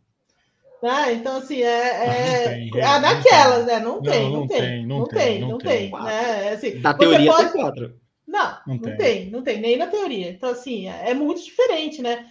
Aí você consegue promover esse tipo de, de situação. Então, a, a, a, a maneira como o campeonato da MotoGP é construído é, foi, foi repensado, porque tudo isso foi repensado, né? Então, assim, porque até pouco tempo atrás a MotoGP era basicamente Honda e Yamaha basicamente era Honda e Yamaha, né? Não faz muito tempo isso. E aí eles repensaram o campeonato com, essa, com esse esquema de você, é, além das, das satélites, né? Que isso, isso promove um equilíbrio maior naturalmente, mas você tem compensação, as compensações para as fábricas novas, né? Que foi o que aconteceu com a Trilha, foi o que aconteceu com a, KTM. Então, assim, a, a, é, é como se, por exemplo, a Audi entrasse na Fórmula 1 e ela não tivesse teto orçamentário entendeu? Então, assim, ela pudesse desenvolver tudo que ela quisesse, enquanto a Red Bull e a Mercedes e a, e a Ferrari tivessem que viver sobre um teto orçamentário. Basicamente, a comparação é essa, entendeu? Vai acontecer isso na Fórmula 1?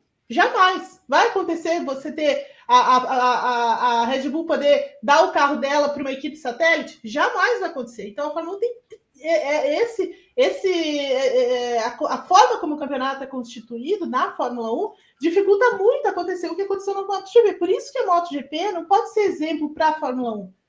Entende? E nem outras categorias. Então, por exemplo, a Indy, a Indy é tão competitiva quanto a MotoGP, porque ela tem vários. Por exemplo, o, o Grosjean fez a pole ontem. Alguém, alguém esperava que ele fosse fazer a pole ontem? E ele fez. Mas o que acontece na Indy? Os carros são iguais. Então, assim, é, é, vocês conseguem entender a diferença? Então não dá para a gente comparar a Fórmula 1 com outras categorias. Né? Então, assim, a Fórmula 1 sempre vai ser isso. Se ela continuar nessa toada, ela sempre vai ser isso.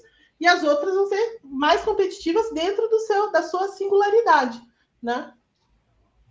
E assim, historicamente a Fórmula 1 acabou sempre sendo isso, né? Uma categoria Sim. de duas, três equipes. Sim, porque... É, uma, quando muito, né? Três equipes dominando. Exato. Agora, assim, é, eu acho que tem algumas questões, por exemplo, só fazendo um parênteses aqui, eu acho que tem algumas questões importantes na Fórmula 1. É, primeiro, todas as equipes constroem o carro, né? Com exceção da Haas, que, é, que o carro veio da, da Lara, mas assim, é, isso faz muita diferença, isso tem um peso grande na, sobre, sobre a competitividade. Né? Então, assim, carro de Fórmula 1 é muito diferente de uma moto, né? Que é muito diferente da Indy, que tem uma, uma construção só. Né? Então, isso, isso tem que ser colocado no, no, no, na, no na, na, balança, sabe? Então, por exemplo, enquanto na moto você tem oito Ducatis no grid, isso naturalmente vai trazer um, um equilíbrio maior. Né? Então, assim, a Fórmula 1 nunca vai ser isso. Porque, a, por exemplo, a Aston Martin, que você estava falando que é a, a quarta, ela não é, porque ela construiu o carro dela. Tudo bem que ela pegou, copiou algumas ideias, mas nunca vai ser igual né? E, e, não vai e não vai fazer isso, não vai, não, não vai ser resolvido assim. E essa e esse essa é a coisa mais singular da Fórmula 1, porque se você pôr a Fórmula 1 ali, todos os carros são diferentes. Essa é uma coisa especial da Fórmula 1. Agora, o que ela precisa fazer? Tentar aproximar essa, essa diferença. Né? E aí sim eu coloco a culpa nas equipes, porque a Mercedes e a Ferrari são extremamente incompetentes, né? Porque elas têm um orçamento tanto a Ferrari tem um orçamento até maior, né? Apesar do teto e tudo mais, ela tem um orçamento até maior do que a Red Bull e do que a Mercedes. E ela não faz um carro Aí é outra história. Aí você entra num outro, numa outra discussão, entendeu? Mas a, o meu ponto de vista é esse. A Fórmula 1 não pode ser comparada com a MotoGP ou com a, a Indy, por exemplo, ou mesmo com a Fórmula E. É outro campeonato, é outra, é outra história, né? a menos que você mude o DNA da Fórmula 1. Aí você pode começar a comparar. Então tem que, tem que trabalhar com essas deficiências aí, não tem jeito. Uma história. Um é o Verstappen aí que ele vai ficar louco de vez, né? Porque ele realmente foi uma das coisas que ele falou, inclusive, na coletiva ontem, pós-corrida sprint, né? Ele Sim. realmente, tipo assim, todas essas mudanças que ele alegou ser, é, serem emoções artificiais, tipo assim, elas, na visão dele, ferem com o DNA da, da categoria, né? É porque a Fórmula 1, na minha opinião, ela tá olhando de fora para dentro. Então, de, de dentro para fora. Ela precisa olhar para ela.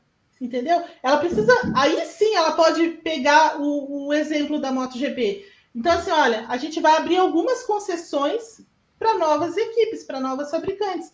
Então, a Audi vai entrar com um teto orçamentário maior, é, outras montadoras, sei lá, Porsche ou, sei lá, BMW, vai, qualquer coisa assim. A Honda, quer ter uma equipe a Honda. Ela vai ter tanto para ela conseguir, sabe, ter uma, uma forma de desenvolvimento ali, para se aproximar em, em, termos técnicos. Né? Ter, ter um regulamento menos restrito também é um, é um fator que pode pesar para a Fórmula 1. Então, tem várias, vários detalhes que a Fórmula 1 precisa, é, precisaria mudar para chegar nesse equilíbrio. E se você tem um equilíbrio técnico, você não precisa de artifícios como corrida sprint ou qualquer coisa assim. Ela vai ser naturalmente, que é o que o Verstappen falava, ela vai ser naturalmente competitiva. Ela não vai precisar de um artifício, que é o que aconteceu com a MotoGP. Por que, que a MotoGP funciona a sprint?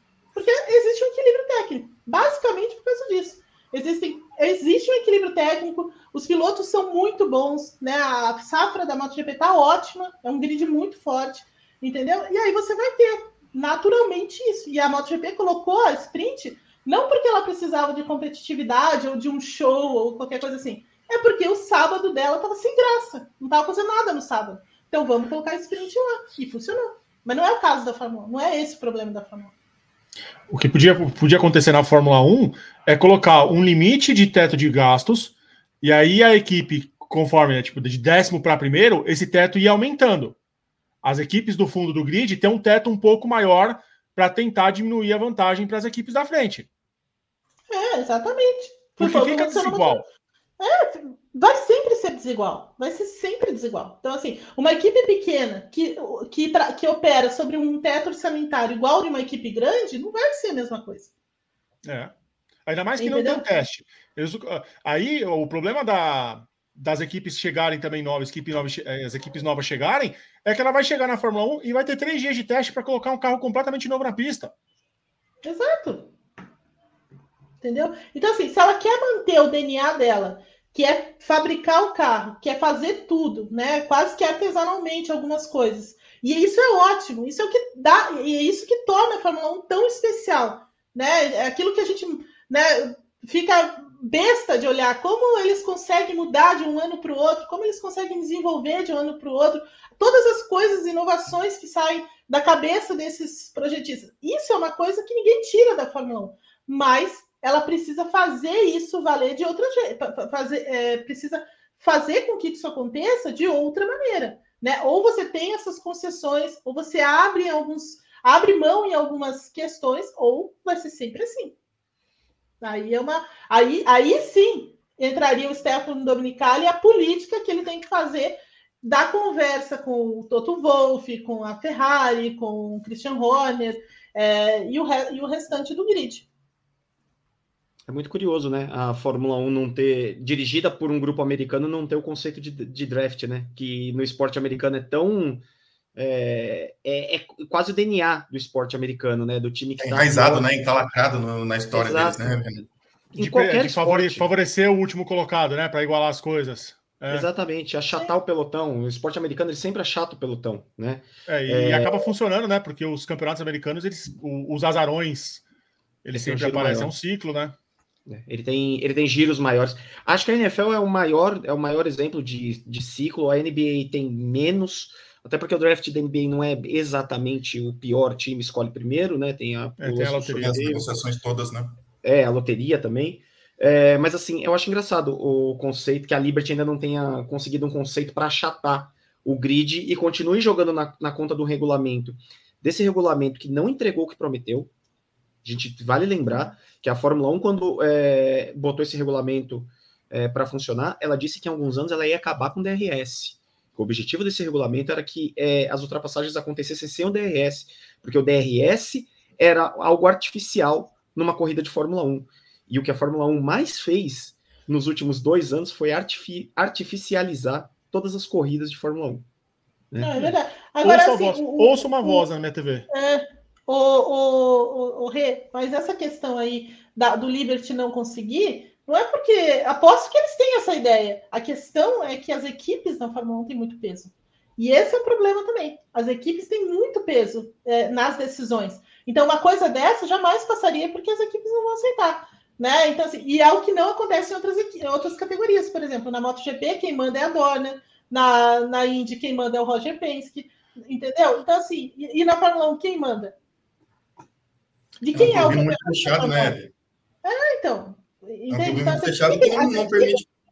Exato. Aí você acha que a Mercedes ou a Ferrari, a Ferrari ou a Red Bull vai querer é, abrir alguma brecha para que ela perca o, a, a, a, o desempenho que ela já tem? Não vai. Então, entende? Então, assim, não é tão fácil, eu, é, né, a gente tem que entender isso, não é tão fácil, é uma situação muito complexa, mas é, ela é possível, né? Tanto que eles conseguiram uma série de coisas na pandemia, coisas é, muito especiais, mas assim, é, esse seria o caminho mais lógico da, da, da Fórmula 1 para melhorar as corridas, para tornar menos artificial, por exemplo, e tal, do que simplesmente, ah, vamos fazer aqui, vamos sortear aqui o grid e, e tentar embolar as coisas, né? Esse pacto da Concórdia vai até. Só que tá faltando, né, Se eu pegar, fazer o grid com, com, pegar, botar os 20 números dos carros num, num saquinho e fazer um e sorteado por bingo, né? O grid da Fórmula 1 numa corrida sprint ou qualquer corrida que é, valha. Eu, eu, não, eu não vou cobrir isso, acho que o Verstappen nem aparece também para. Não, ele pra... não vai. Ele não vai. Não, o grid invertido está próximo já. Não, a Fórmula 1 está muito próxima. A Fórmula 1 está muito é. próxima de fazer a pior coisa possível da história da categoria, que é o grid invertido. É, não, grid invertido não, não tem. Mas assim, o Pacto da Concórdia, só para te responder, ele vai até 2025. Ele começou, uhum. ele foi assinado no final de 2020 é, vale entre 21 e 2025. Por isso que em 2025 é quando abre para novas equipes, né? Então é, é, a partir desse momento, porque daí existe essa nova assinatura do Pacto da Concórdia. Eu quero ver como é, Liberty Media vai conduzir essa assinatura de pacto, porque no primeiro eles ainda eram é, quase novatos ali na Fórmula, eles estavam chegando. Agora eles têm conhecimento de causa. E eu acho que esse pacto da Concórdia não vai ser tão simples como foi o último. Não vai ser tão simples, porque o Liberty Media vai bater o pé em muita coisa. Muita coisa. Espero que bata o pé na 11 primeira equipe, inclusive. Concordo. Vai Concordo. ter um. A briga, a briga vai ser muito grande. A gente vai falar muito de Pacto da Concórdia. Ainda mais se a 11 primeira equipe for uma equipe dos Estados Unidos. Não Exatamente. acho, eu, eu, discordo de vocês. Discordo de vocês. Não acho que eles vão, vão, vão querer uma 11 primeira equipe, não. Você eu acho que, eles vão usar. É difícil, né? Não, não querem. Uh-uh. Eu acho que eles vão usar, na verdade, é, porque as equipes não querem, certo? As equipes são contra uma décima primeira equipe. Então eles vão usar essa carta para provar outras coisas. Entendeu? Não é uma, não é uma, uma vontade do Liberty Media, senão a gente veria o próprio Stefano Domenicali, Stefano Domenicali falando sobre isso. Mas nesse momento ele fala assim: não, a gente, a gente quer aumentar a taxa. Né? Ele falou outro dia. Ele falou, ele falou sobre isso outro dia. Ele falou que quer aumentar a taxa de né? E aí já fala, já se fala nos bastidores que essa taxa chega a 600 milhões de, de dólares. Imagina, 600 milhões de dólares é a operação quase que, sei lá, da Aston Martin. Entendeu? É. Você acha que alguém vai pagar 600 milhões para começar a entrar no, no, campeonato? O Liberty Media está falando isso. Então não é, não é uma questão, não é uma questão de 11 primeira equipe. Talvez eles usem esse argumento para provar outras coisas. Mas, de fato, não acredito que seja uma vontade do Liberty Media ter mais equipes. E 600 milhões não dá nem para chamar de taxinha de consumação, né? Que a equipe vai lá e gasta. Não, é 600 milhões aqui, ó. É, a gente diz na balada bico é seco. Pix. É bico seco, como dizem os jovens. 600 milhões. Vamos voltar para as notas, que a gente fez um bom, uma boa, navegamos por é, mares é, hostis que a Fórmula 1 apresenta para a gente. Meu Deus, que categoria. É, isso porque é a maior categoria do automobilismo. É a maior categoria. Pois é. Se diz, né? Puta, puta merda, viu? Alexander Albon, sim, a Evelyn Guimarães. Olha, eu esperava um pouco mais do, do álbum pela classificação, sabe? Ele também se, teve uma largada meio tumultuada, né? Teve uns toques aí, até com o um Piastre e tudo mais. Então eu vou dar nota 4 para ele. Guilherme Bloise. Cinco. Rodrigo Berton. Quatro e meio. Eu fiquei decepcionado com o álbum também. Nota 4 para ele. É, beirou a decepção. Vitor Martins. Vitor Martins para Alexander Albon Assucinha deu nota 4 também. Também se decepcionou com a Assucinha. E os assinantes deram 4.8. A média final de Alexander Albon, quando passa o trem, é 4.38. Aliás, eu estava vendo é, na, naquela rede que a gente tem, é, tem cara que faz, tem um, um, piloto de trem que faz live. É, gente, sério, é a coisa mais, é a coisa mais maravilhosa do mundo. Ele fica mostrando lá os caminhos que ele passa de trem, coisa mais espetacular do mundo. Depois passa o perfil, por favor. É, é maravilhoso, Berton. Olha, dormi ontem vendo a live do, do rapaz. Gostaria. Kevin Magnussen, Evelyn Guimarães. Ah, eu nem lembrei do, do, do Magnussen ao longo do final de semana. só, só um momento assim, que ele deu uma, uma, né, uma de Magnussen mesmo. É, então, assim, nota 3, vai. Guilherme Bloise. Vou, vou, sortear uma nota para o Kevin Magnussen aqui, deixa eu ver. Puxar aqui do saquinho. É, 3. Rodrigo Berton. Eu vou seguir também, porque a única vez que eu ouvi o nome do Magnussen no fim de semana foi quando ele traseirou e quase arrebentou o carro ali. Não, Isso, não ouvi falar. Foi nesse exato momento, viu, B? Olha, eu dei nota 3,5 pro 3,5, 3,5 pro Magnussen. Vitor Martins deu nota 4, claramente clubista. Sim. E os assinantes deram nota 3,2. A média final dele, 3,28. Pierre Gasly, Evelyn Guimarães. Olha, o Gasly tinha que sair aí do, de Baku, passar em Salvador, entendeu? Pegar uma fitinha do Senhor do Bonfim, né? Sei lá. Aquele banho, banho aquele banho na, na, na, praia lá do Forte, sabe assim, tipo, beleza, porque olha, não foi fácil, não foi fácil o final de semana. Começou com o carro praticamente explodindo, né? Então saiu fumaça por todos os lados. E daí, daí para frente só coisa ruim. E olha que a Alpine estava se gabando, né, no início do ah, porque nós temos um assoalho novo, tudo novo, carro diferente e tal. Pela madrugada hoje, eu não sei quantas vezes o Gasly foi aos boxes, então assim, muito assim, a equipe foi muito ruim, mas ele também contribuiu um pouquinho também. Então, nota 3 também para o rapaz. Foi prejudicado tinha... no safety car?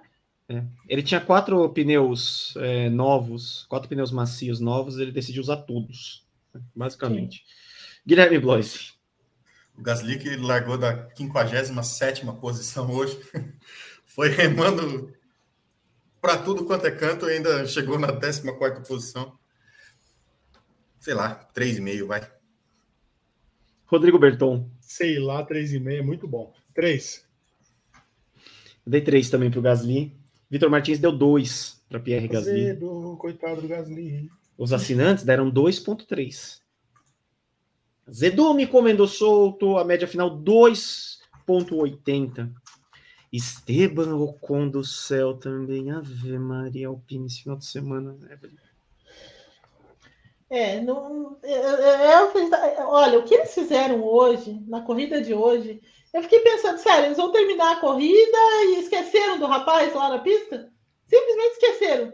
Ah, nossa, tenho, meu Deus, tem o, o Ocon aqui para parar. Vamos parar. Quase atropelados os fotógrafos estavam lá, né, já se preparando para o pódio. Olha, três também. Guilherme Bloise.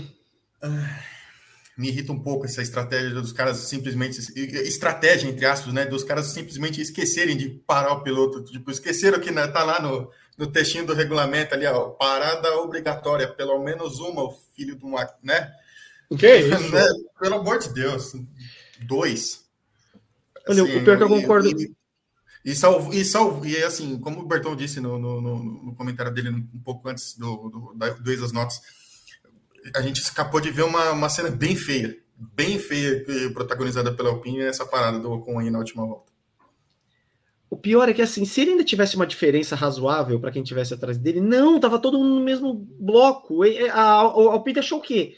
Que ele, de repente, em três voltas ia botar 15 segundos em todo mundo? Berton. Dois. Ah, eu dei dois e meio para o rapaz também. Vitor Martins, Vitor Martins deu 5 para Esteban Ocon. 5. No fim das contas, o Ocon andou quase toda a corrida na zona de pontos, né? Tem ah, isso. claro, vai. Teve isso né, no fim O das Hulk, contas. o Hulk também ficou perto ali. É, exato. E vai tomar nota baixa igual. Os assinantes deram 3,5 pro Esteban Ocon. É, coelho de maratona, o Guilherme. Não, não existe isso. Média Não, 3 Surreal. para Esteban Ocon. Nossa, sério, surreal. O que a Alpine fez hoje. E o aliás, o que a Alpine fez o final de semana inteiro. Logan Sargent, Evelyn Guimarães. É, o, o Logan Sargent também, né? Deu um, trabalho para os mecânicos da, da, da, Williams. Também esperava um pouquinho mais pela, pela performance da Williams em si, mas não dá para também florear tanto, né? Então, nota 3. Guilherme Bloise. Deu uma bela estampada no muro, né? Deu um, deixou a marquinha dele ali no, em Baku. Dois e meio. Rodrigo Berton. Reserva, ainda não começou o processo de raspagem da Williams, mas eles estão tirando o adesivo branco, né? Quase não tem mais patrocinador ali, é só azul o carro. Começou só, já, B. Só tá escrito Doriton ali do lado, a pilha no cockpit e mais nada. Situação Porque da Williams. É o que precisa, né, B? Situação da Williams, dois. A Williams ainda vai botar só o adesivinho de papel, assim, ó. Correr carro. Não, eles ainda não começaram a tirar o azul do carro, mas já tiraram o branco, né? Que os adesivinhos brancos que tinha já não tem mais. É capaz de tirar o W. Logo, logo, só falta. Olha, a Williams também, vou te falar, viu? Ela melhorou, mas ainda tá.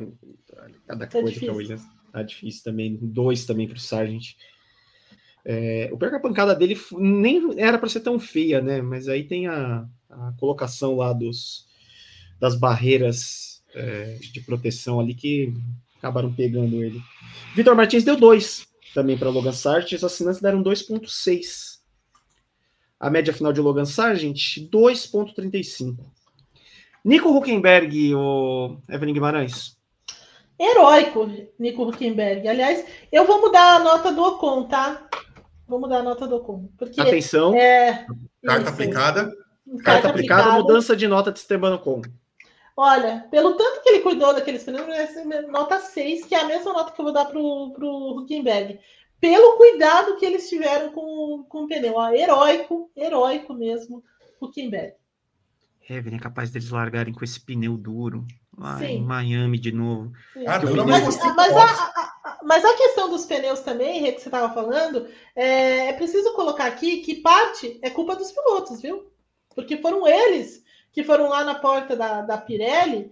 É, a gente é muito injusto com a, com a Pirelli muitas vezes, porque todas as mudanças que eles fazem é porque as equipes querem, né? Os pilotos querem. Dessa vez foi culpa dos pilotos. Porque eles sempre, ai, vamos pneus mais duros, pneus mais resistentes, pneus não sei o quê. Ela foi lá e fez. Então, isso daí tá na conta deles. Saudade dos pneus ultra fofinhos. É. Como é que era o nome do nosso usuário? Hipermacia. Bunda lá. Hipermacia. Bunda um beijo Hipermacia. para a Bunda Hipermacia, que nunca mais apareceu no chat, ou trocou de nome, né? É. Nunca mais aparece. Trocou de nome para Guilherme Bloise. Eu É. Guilherme Bloise, a sua nota. Tenho certeza. Sim. Aí, mas aí, aí seria a bunda hipertrofia. Que isso? Guilherme Bloise, a sua nota. Ô, ô, Evelyn, tô sendo agredido aqui gratuitamente nesse programa. E tá travado, Gui. É, tá travado. Voltei? Ó, Não, a gente te ouve, só não tá vendo a sua imagem. Que estranho, É verdade. porque aqui tá aparecendo, mas cinco. Rodrigo Berton. Cinco. Eu dei três pro Huckenberg também. Ah, não tô com paciência pra ele também. Não fiz nada esse final de semana. Vitor Martins deu cinco também. Olha só. E os assinantes? Os assinantes deram 3,7. Média final, 4,62. O Evelyn, ele correu. Falta de botas. Olha, é com muito peso na consciência, porque esse homem é gracioso, carismático e tudo mais. Mas, gente, é zero. Guilherme Ele tá, Bloise. para- ele tá parando no box até agora. Guilherme Bloise. Sua O nota. camarada pra- fez, fez 15 paradas no- no- no- nos boxes nessa corrida no Azerbaijão e ainda terminou em, em- em último. Zero. Qual a chance? Infelizmente não tô com, com os meus aparatos aqui, mas zero. Rodrigo Berton. 0.1, Que isso? porque é o Bottas. Eu dei um pro Bottas. 0.1 pelo bigode, né, Bertão? Pelo visual de Mark Wahlberg em, em Bug Nights. Sim. Eu dei um pro Notas, porque ninguém vai ser pior que a dupla que vem por aí. É, Vitor Martins também deu um pro Bottas. É, e os assinantes? Os assinantes deram 1.2 para Valtteri Bottas. 1.2, Berton, lá dos assinantes. Dois. É 1,0, 1,2. A média final mudou muito, né? 0,55 de Valtteri Bottas. Guan Yu Ju, Evelyn Guimarães. Olha, é, Gostei da respiradinha. Porque Eu tá gosto- na frente. Porque ele tá, Olha, vem um, vem um, né? um, é, não sei o quê. É que a Evelyn tá, tá, tá, tipo assim, tá calculando ali na cabeça dela se ela vai, tipo, esculhambar o cara de vez, ou ela É. vai ser uma pessoa mais centrada, vai deixar um 3 ali só pra, só pra deixar equilibrado e tal. É isso, é, basicamente é isso aqui. Mas ele vai, vai de um, porque melhor do que o Bottas, né? No final de semana. Guilherme Bloise. Eu não tenho o mesmo, não tenho o mesmo apelo e a, que nem Evelyn Guimarães não tenho o coração de um coração tão disponível assim, zero pro Ju, pelo amor de Deus. Rodrigo Berton. Eu dei um e-mail para ele. Ele foi melhor que o Bottas. Com base em quê? Ele foi melhor que o Bottas. Final de semana inteiro ele andando na frente do Bottas. É impressionante. Esse carro da Alfa Romeo também, meu Deus do céu, o que, que a Alfa Romeo tá fazendo da vida dela?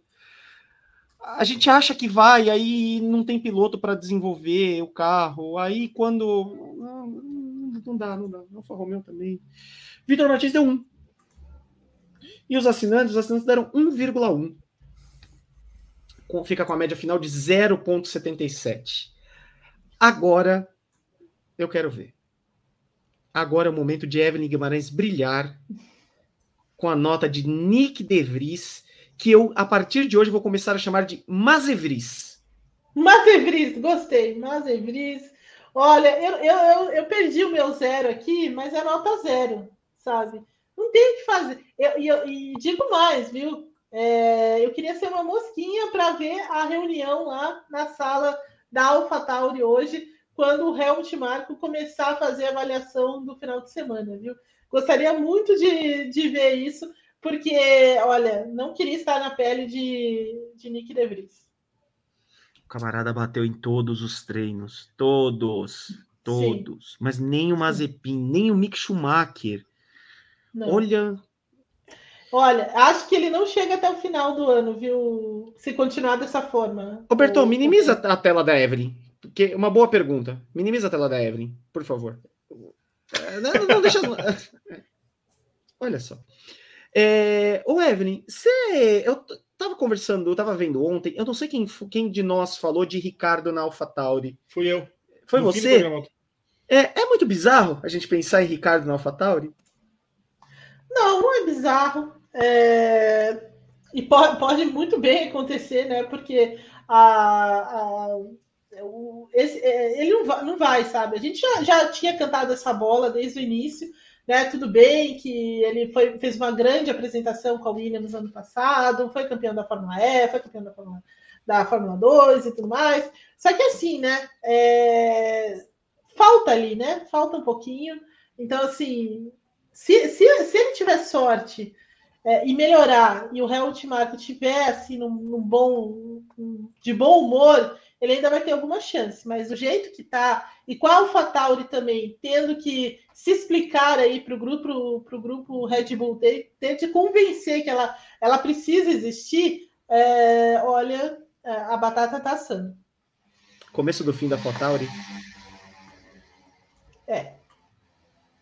Eu, eu gosto que o Guilherme travou na imagem. Travou, Ah. ele travou com zero. Acho que travou tudo dessa vez.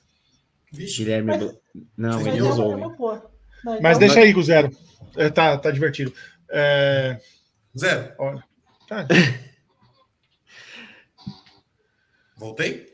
Voltou. Berton, Menos um. É o limite da nota negativa. menos um. É o limite da nota negativa. É a pior atuação que eu vi de um piloto nos últimos cinco anos. Eu sei lá, eu assim, o Mazepin não fez o que o De Vries fez esse final de semana.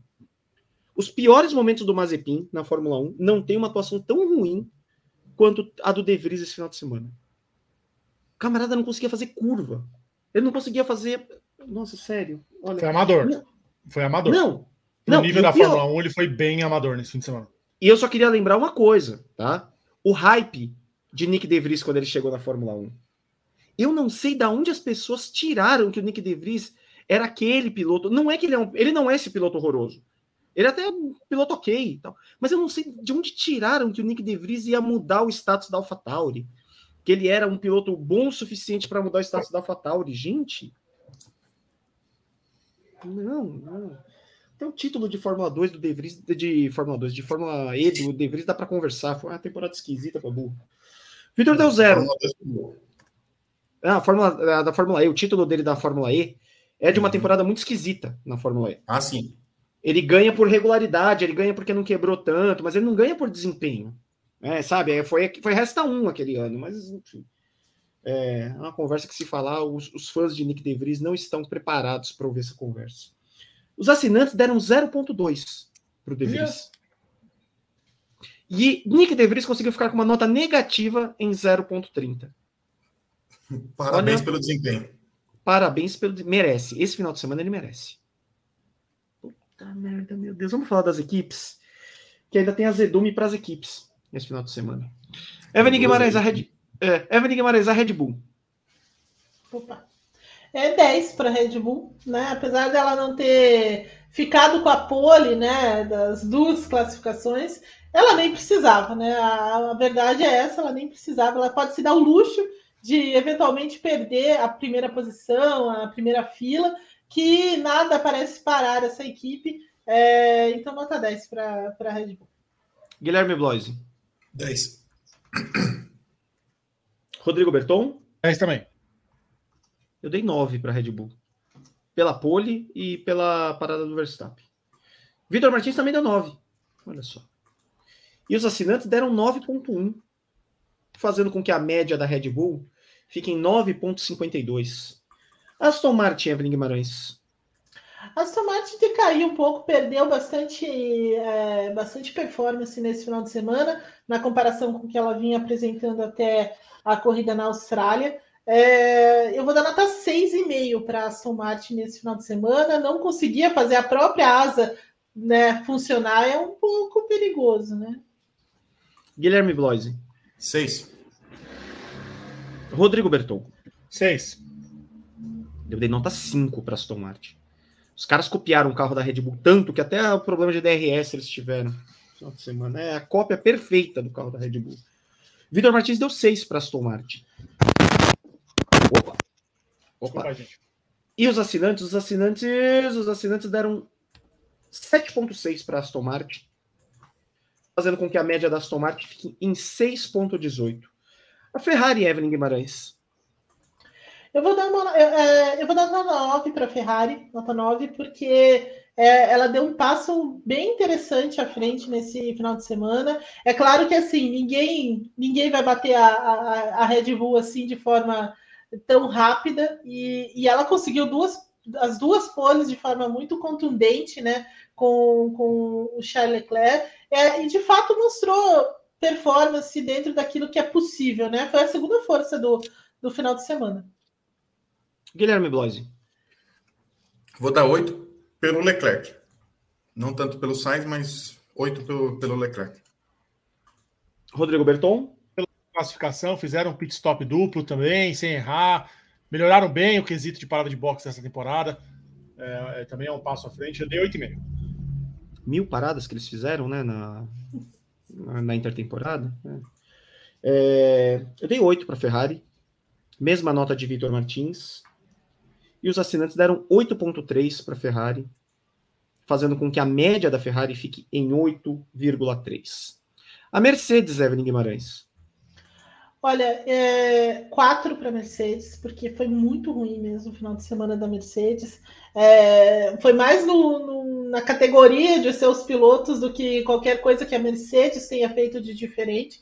Então, assim, é uma queda vertiginosa né, de performance se a gente for pegar o GP da Austrália, por exemplo, como comparação. A Mercedes não sabe o que faz, né? Não sabe o que espera Sim. do carro. É uma Nossa. loucura. Como pode, né? Equipe oito vezes campeã do mundo tá numa situação que ela não sabe o que esperar do carro. É, errou a mão do projeto é, e da maneira como ela errou também, e na insistência com esse negócio, é, é inevitável. Né? Então, assim, enquanto ela não né? mudar, é, então, enquanto ela não mudar, ela vai, vai sofrer com esse carro montanha-russa dela aí. Carro surpresinha, Guilherme Blois, a nota da Mercedes. Discreto. Rodrigo Berton. Sigo, discreto. Deu nota 4 para a Mercedes também. Vitor Martins deu nota 5. E os assinantes deram nota 6.1. Os mercedistas assinantes, nota 6.1.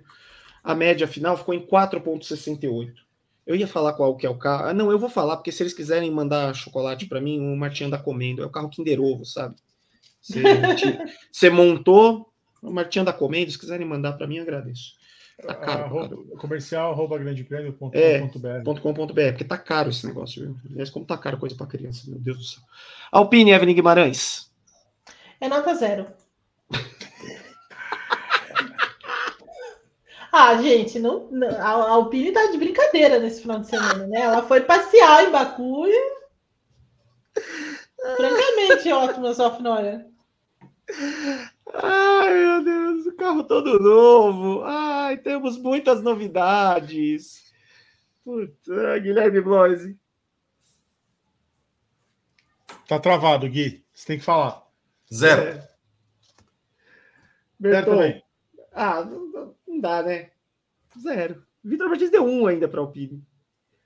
Ele gosta do Ocon. Ele gosta ele do gosta, Ele gosta. É, é por causa também da, da relação, né? Vitor Martins. Eu gosto do Gasly ah, também, é. mas pelo amor de Deus. É, ele não pode, não pode nota baixa para quem paga o salário, né? É, é os assinantes deram 2,6 para a Alpine. Você queria entender dos assinantes o que, que eles viram né, na Alpine para dar 2. Tá tudo bêbado, Renato. Tudo voltou da balada. Olha. Corrida era cedo. Três né, da manhã. Era 3 da manhã, os caras estavam falando no grupo hoje que horas que começar a corrida. 3 da manhã, Renato. Olha, esse pessoal bebe, viu? Esse pessoal aí que foi na Fórmula E, vou falar um negócio pra você, bebe, viu?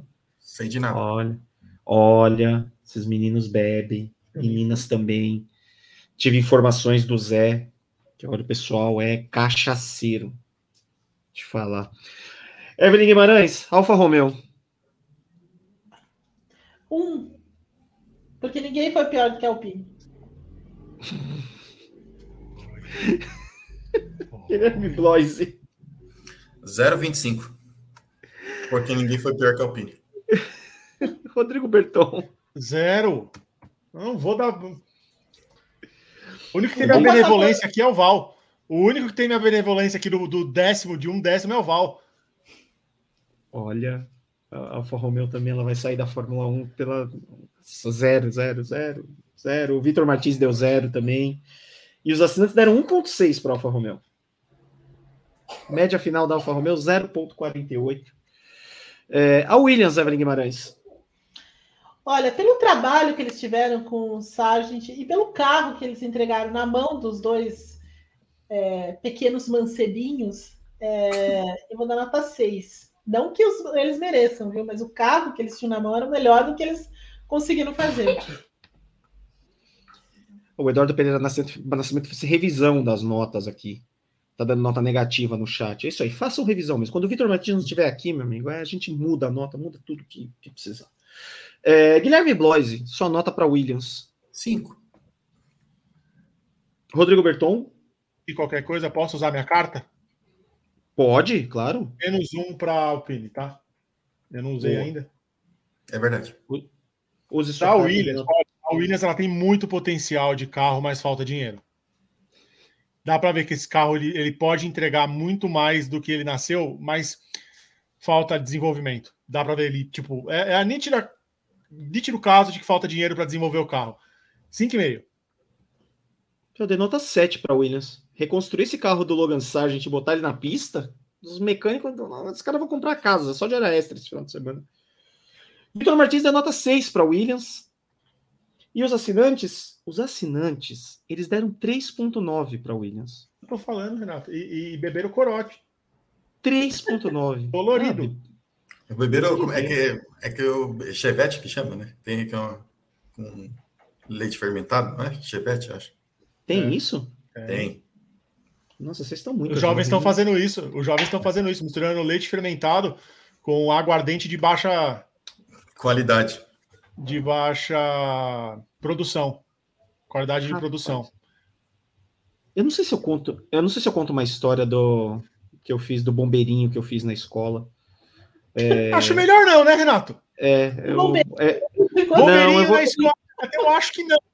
Eu vou incentivar crianças a, É. a pegar. Apesar que não existe Exato. mais mimeógrafo nas escolas, né? Renato, nota da McLaren, por favor, Evelyn Guimarães. O B, já, o B preocupado com o Sr. Bigas, né? Não, peraí, ó. Meu, meu, meu telefone novo tá tocando aqui, ó. Jurídico. A doutor Vigas. Oi, Doutor Bravo. Bigas. Oi, Flávio. Tá, nota da McLaren, Evelyn. Nota da McLaren, Evelyn Guimarães. 6,5 para a McLaren. É, assim, eu tirei algumas notinhas aí por causa da maluquice deles ontem na, na, na, sprint, mas também foi maluquice mais da, da, da Fórmula 1, da, da- do regulamento da FIA para essa corrida do que propriamente culpa da McLaren, porque ele também acabou usando mais jogos por causa das bandeiras vermelhas, né? Mas a McLaren deu passos importantes, importantes à frente nesse final de semana. Mas a McLaren podia ter lido o regulamento, né? Podia também ter dado uma lidinha, né? Sim, sim, mas eu acho que a, a questão maior foi que a- a as duas bandeiras vermelhas na classificação mesmo, né? é, Hum. Tiraram os jogos né, de pneus do Norris. Mas a sprint, a sprint, a estratégia da sprint foi totalmente apagou geral lá na McLaren. Eu ia dar uma nota maior se eles tivessem colocado o Norris na pista de pneu intermediário, em protesto. Aí eu ia gostar, porque podia. Né? Essa gênia Fórmula 1. Ô, Guilherme Blois, sua nota para a McLaren. Sete. Rodrigo Berton.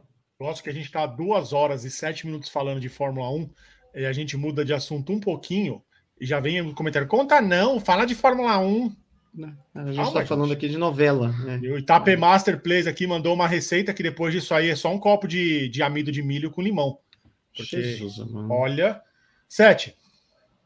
Nossa senhora. Imagina misturar isso aí? Deus Não. o livre. Tá maluco. É, Tá maluco. Eu dei nota 6 para a McLaren, porque ela podia ter lido o regulamento. ó. É, e podia, ou podia ter protestado também. É, Vitor Martins. Vitor Martins deu nota 6 para a McLaren também. E os assinantes, esses cachaceiros, assinantes deram nota 5.1.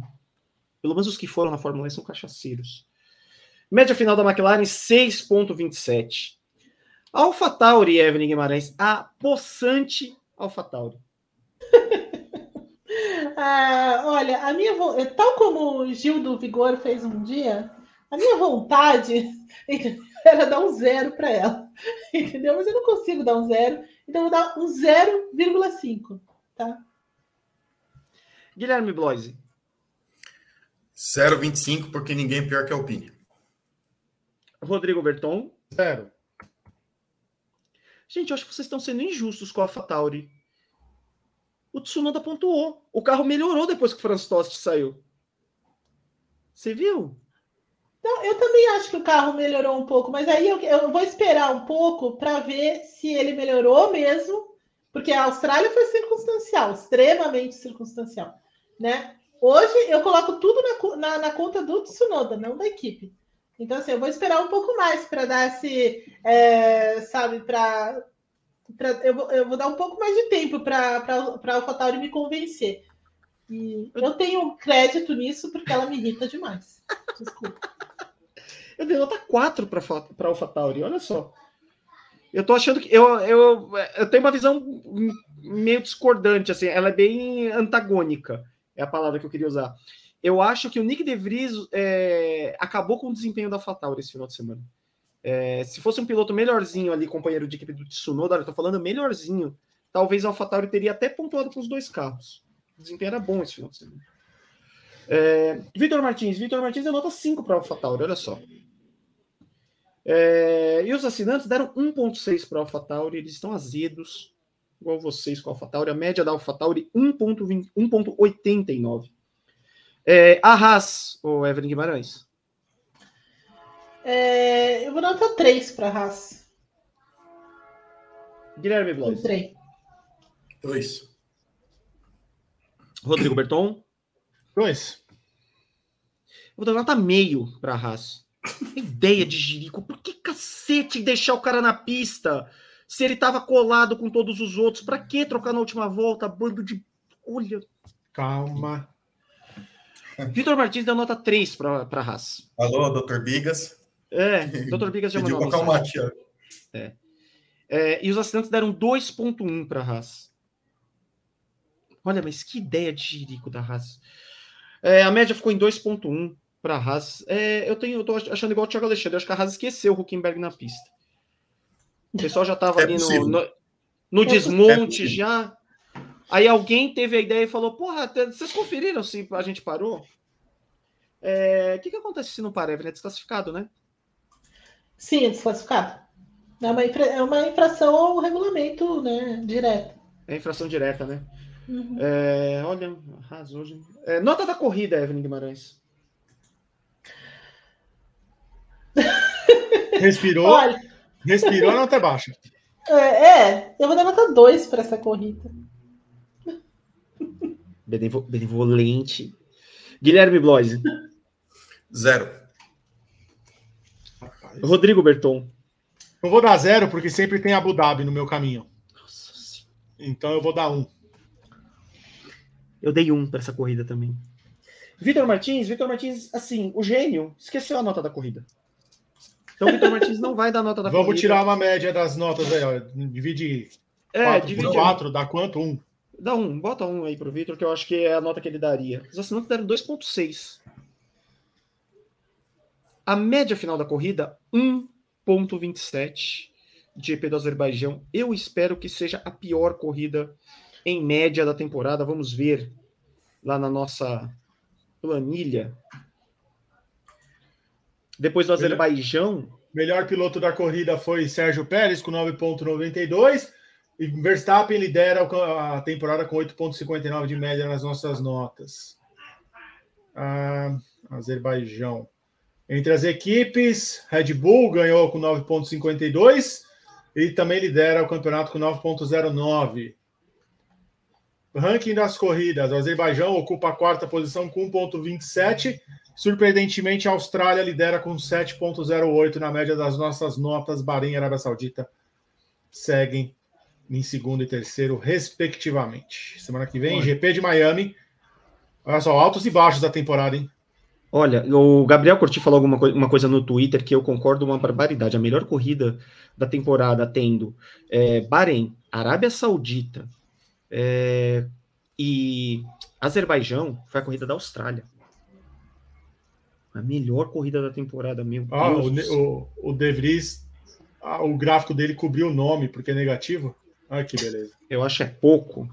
Merecia mais, merecia perder o lugar pro Ricardo ainda na temporada. E nossa, o que ele fez esse final de semana. Olha, Mais uma vez. Rei, obrigado ao Hugo Torralvo, que é o desenvolvedor da nossa planilha maravilhosa. Eu amo os gráficos da planilha após Eis as Notas.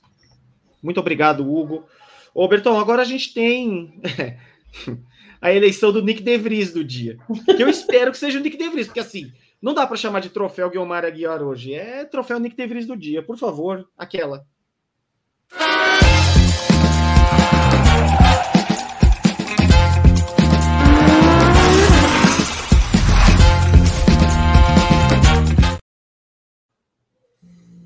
Tá aí. Nosso mini crack. Nosso Playmobil. Jimmy Neutron. Meu Jimmy Garoppolo aqui, que já já vou pegar aqui, aproveitar que a imagem tá na tela, já já mostro pra vocês. Nosso Meu Jimmy, Bubblehead. meu Jimmy Garoppolo. Ô, ô Rê, eu posso fazer uma pergunta? Desculpa, pode falar, desculpa. É que Não, picotou pode que fazer uma tinha- pergunta. Perdão, não queria te interromper. É, você, Renato Ribeiro, que é um visionário, que conhece as entranhas do Big Brother, 74% já é considerado rejeição ou não? Não, imagina, Não. pouco, pouco. Pro que ele fez esse final de semana? Nada. Eu achei que fosse ser uns 90 hoje. Eu Ah, também, não. eu sei. Mas, ó, pela conta, percentuais? foram Do- 74% para o Gasly, mas quando eu fechei aqui, o YouTube arredondou para 73%. pro Gasly, Nessa fizer a conta, tá dando 98%. Então, é 74 pro De Vries e os demais. 13% pro Ocon 8% para o Gasly, 4% para o Guan Yu Zhu. Deu 98. Bottas aí. Aí vocês arredondam. É, eram só quatro pilotos, o Gui, não dá para fazer cinco. Eu sei, eu sei. Tipo assim, tô falando assim, é que o Bottas foi o que acho que talvez é o que ganhou as piores notas também, né, do fim de semana, né? Não, mas também, olha, o Olha. final de semana merecia, viu? Olha, Verdade, eu vou verdade. falar. ah, qualquer piloto que entrasse ali fora, Nick De Vries, eh, perderia. Então, foi, hoje foi aquele, aquele tipo de eleição com fava contada. Hey, posso ler rapidamente os superchats para a gente? Deve, claro. Estamos eu- devendo. Eusileia Silva, ela é assinante há dois anos. Gran Chelem, há dois anos. Que mulher, Eusileia Silva. Ela manda dois anos com vocês, meus anjinhos. Aqui, corrida de hoje faz mais efeito do que os calmantes naturais que passam na propaganda da Rede Vida, no quesito tratar insônia. Rafael Batista, o Pérez tem que dar um- uma parte do bicho de hoje, tanto para o engenheiro do Verstappen pronto, quanto para o cabeça de Big Big. Corrida ruim, muito PUCL. Cabeça de Big Big. Cabeça de Big Big é muita sacanagem. Rafael Batista, a FIA hoje vinha zerada em defecadas. Até quase Sim. acontecer uma tragédia na última volta durante a parada da Alpine. Vitor Martins, seu lindo. Daniel Bandone, Pérez pode ser o Rosberg do Verstappen? Duas vitórias. Calma, gente, calma, Não. calma. Você acredita nisso, Evelyn? Olha, eu acho que o, que o, o Pérez ele precisaria é, fazer um pouco mais, assim, ser, ser mais consistente como o, o Rosberg foi. Então, assim, ainda não dá para a gente falar isso. Eu acho que ele precisa, porque assim, ele vai entrar no mês, o Pérez, que ele pode, pode dar um calor no, no Verstappen, né? Porque são duas pistas de rua aí, Mônaco e a próxima que é Miami, né? Então, assim, nessas pistas ele pode tentar é, dar, um, dar um calorzinho. Mas se ele começar a vencer em provas, é, em circuitos fechados, né? Então, por exemplo, ele vencer lá em Imola, vencer, aí vai começar a, a pesar um pouco, assim, pro. E aí a gente pode até ter esperança de ter um, uma briga por título. Por enquanto, ainda acho que precisa de um pouco mais para ser o Rosberg. Eve, você já pensou ali, chega na Espanha, o Pérez lidera o campeonato, ganhou as duas provas de rua, Verstappen tem algum problema, essa coisa de rua dá para ter problema, acerta o muro, tá, tá, quebra o... chega ali na Espanha com uns 18, 19 pontos de vantagem, É, então. Verstappen em primeiro, Pérez em segundo. O Jos Verstappen tira o câmbio do Pérez na, na unha. O Na que unha. acontece no rádio da Red Bull? Hum. Olha, é, eu fiquei até surpresa que hoje não aconteceu nada, viu? Mas. É, Uma dupla entrosada, né? Que se gosta, né, Evelyn? sim, sim. É, esse mas vai ser se interessante. É, sim, é uma adoração incrível. Né, mas seria interessante ver isso. Que isso? O Vitor tá, pra... transmissão- o Vitor tá na transmissão do TCR. E tá vindo. Eu não, eu não fiz nada para você hoje, te elogiei, entendeu? Então, assim, você já, já tá de bom tamanho para mim hoje, o Vitor Martins. João Rolim, 11 meses no plano hat-trick. Vitória do Santos ontem, vitória do Tcheco hoje e vitória do Warriors mais tarde, carregando. Tcheco, o Brasil está contigo, assim como o Brasil está com Sacramento Kings hoje. Nipuluso mandou 3 e 13. Pérez, o rei Não, das ruas, é, é o rei das caixas. O Brasil está com o Sacramento Kings. Olha as coisas que eu tenho que ouvir. O que- O Kings hoje é Brasil na, na NBA. Olha só. Vai, Bertão, que o chefe tá reclamando que o briefing tá endurance hoje. Pro Guaxino, eu perdi a corrida porque estava estudando. Melhor coisa que você fez, estuda mais. Continua estudando. Tá acabando já, Vi. Tarcísio Souza, estou hoje só pela análise da parada do Ocon. Já fizemos, Rafael Batista. Para Taylor Swift fazer mais sucesso, ela tinha que se chamar Taylor Reynard ou Taylor Lola, referência da Indy dos anos 90. O Diego Cid ficou bravo porque a gente fechou o chat, mandou dois superchats de 2,20, falou que a gente bloqueou ele e ele continuou mandando mensagem. O Helder Cristiano mandou 5,50, porque a FIA não faz um assoalho único e as equipes só podem desenvolver os carros na parte de cima, gerando uma diminuição da pior para a melhor equipe. Boa. E o Rafael Batista, como competição, é a pior fase dos, dos 73 anos da Fórmula 1. Essas foram as mensagens. Muito obrigado a todos. E o André Keller acaba de mandar beijos pra gente. Não sei se é a pior fase da Fórmula 1, não. Nos anos 80 também tinha equipe tomando oito minutos né, acabando a corrida. Exagero. É, Evelyn Guimarães, seus destaques finais depois dessa maravilhosa corrida do Azerbaijão e o que esperar de Miami na semana que vem? Puta, Miami. Pois é, eu quero ver, eu quero ver a, a, Marina que não vai ser mais fake, segundo o Rodrigo Berton. Parece que eles vão fazer uma Marina verdadeira lá, só quero ver. Mas eu acho que a, a, o cenário não vai mudar muito, viu, Rê? Eu acho que acredito que a gente vai ver de novo uma, uma Red Bull muito forte, né? E aí uma possível briga maior entre Verstappen e, e Pérez, né? E, e agora nessa é, o Pérez conseguiu reduzir a diferença para o Verstappen e tudo mais. Vai ser interessante esse novo capítulo aí. E imagino que a Ferrari também seja a equipe que vai ficar mais perto da Red Bull. Ela vai levar para Miami um grande pacote de atualizações. A, a, Ferrari sempre na contramão das outras, né? Então, assim, todo mundo vai deixar para Imola, eventualmente para Barcelona, mas a Ferrari vai levar em Miami. Então, vamos ver o que vai acontecer daqui a uma semana. Guilherme Bloise, se essa maravilhosa corrida de Miami também promete demais. Uh, o meu destaque final é que eu espero que realmente a FIA repense essa questão do formato de corrida sprint, porque assim foi um completo erro, né? foi terrível que a gente viu esse final de semana. E para Miami, a única coisa que, que eu espero é, que, é, saber qual a celebridade que vai participar do, do da entrevista pós-corrida. Eles sempre levam uns caras bem legais. Eu acho que teve o o Shaquille O'Neal foi no. Quem foi no, no do Miami ano passado? Foi o Shaquille O'Neal, não foi? Foi, a foto. E teve a foto icônica do Tom Brady, os, os quatro Golds e o Beckham.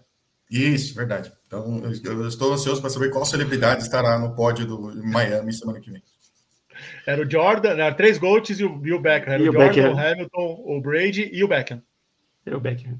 É, é, e o Brady. Pelo amor de Deus, Gold. É, Rodrigo Bertão, seus, seus destaques finais é, GP Eu não espero nada para Miami, porque eu estarei com a chavinha virada para Fórmula E no final de semana, EP de Mônaco no sábado, transmissão do Grande Prêmio, e tudo acontece num dia só. Então, é treino livre 1, treino livre 2, classificação e corrida, tudo começando na madrugada de sexta para sábado. A gente vai divulgar os horários agora no comecinho da semana, então a gente espera vocês aqui para nossa transmissão do EP de Mônaco da Fórmula E que é o Grande Prêmio emissora oficial da categoria no Brasil. Hum, e EP de Mônaco da Fórmula E é melhor que da Fórmula 1, hein? Muito Aviso. melhor. Aviso. Posso deixar só uma, uma questão aqui para pensar? Tá? Ó, Verstappen falou agora há pouco que ele quer que a Red Bull explique para ele e que haja uma revisão da decisão da equipe de parar uh, depois do acidente do De Vries. Então, só, só vou deixar esse, essa pensata aqui sobre o que vai acontecer nessa semana aí dentro da Red Bull. Imagina se ele tivesse levado a sério a Fórmula 1 no fim de semana, né, Pois é, pois é. Isso porque ele tá com uma mão e meia na taça, hein? Se, olha. Ah, mas isso aí é seis. É o o companheiro de equipe seis pontos atrás, Renato. Ah. É... Olha, eu achei que essa, essa declaração ia sair do pai dele, não dele, olha só. O Verstappen tá bem vocal esse Eu tô gostando dessa fase é, Verstappen bocadura. É, reclamando campeão mundial, né, Renato? Tá, já, começa, já, já, começa a soltar as asinhas, né? Tô gostando, tô gostando dessa fase do Verstappen. Então é o seguinte, olha, amanhã tem Paddock GP com o Vitor Martins. Isso se ele não der golpe, porque é feriado, né? A chance dele dar um golpe é imensa. No é... dia do trabalho ainda? No dia do trabalho, o Vitor Martins vai tem grande chance de dar golpe. Seis e meia da tarde, né, Rodrigo Berton? Seis e meia da tarde, aqui no canal 1 do Grande Prêmio. Exatamente. Vai ter conteúdo no canal 2. Tem conteúdo no grandepremio.com.br. Lá tem todas as notícias, análises, tudo desse final de semana do Azerbaijão. Semana que vem temos Fórmula E, EP de Mônaco. Fiquem ligados nas redes sociais do Grande Prêmio para saber dos horários das corridas. E eu quero agradecer muito a Vitor Martins, que está lá no TCR. Espero que a corrida esteja ótima do TCR. É, Espero que a corrida esteja daquele jeito no TCR. Corrida boa no TCR. Um beijo para Evelyn Guimarães, um beijo para Guilherme Bloise, um beijo para Rodrigo Berton, um beijo a todos vocês que estiveram no chat conosco é, durante todas essas duas horas e 24 minutos de briefing. É, Segunda-feira é, tem, tem Paddock GP, tem TTGP, tem WGP, semana que vem tem briefing de novo. Fique com a gente, acompanhe o Grande Prêmio em todas as suas redes sociais e plataformas. Tchau, tchau.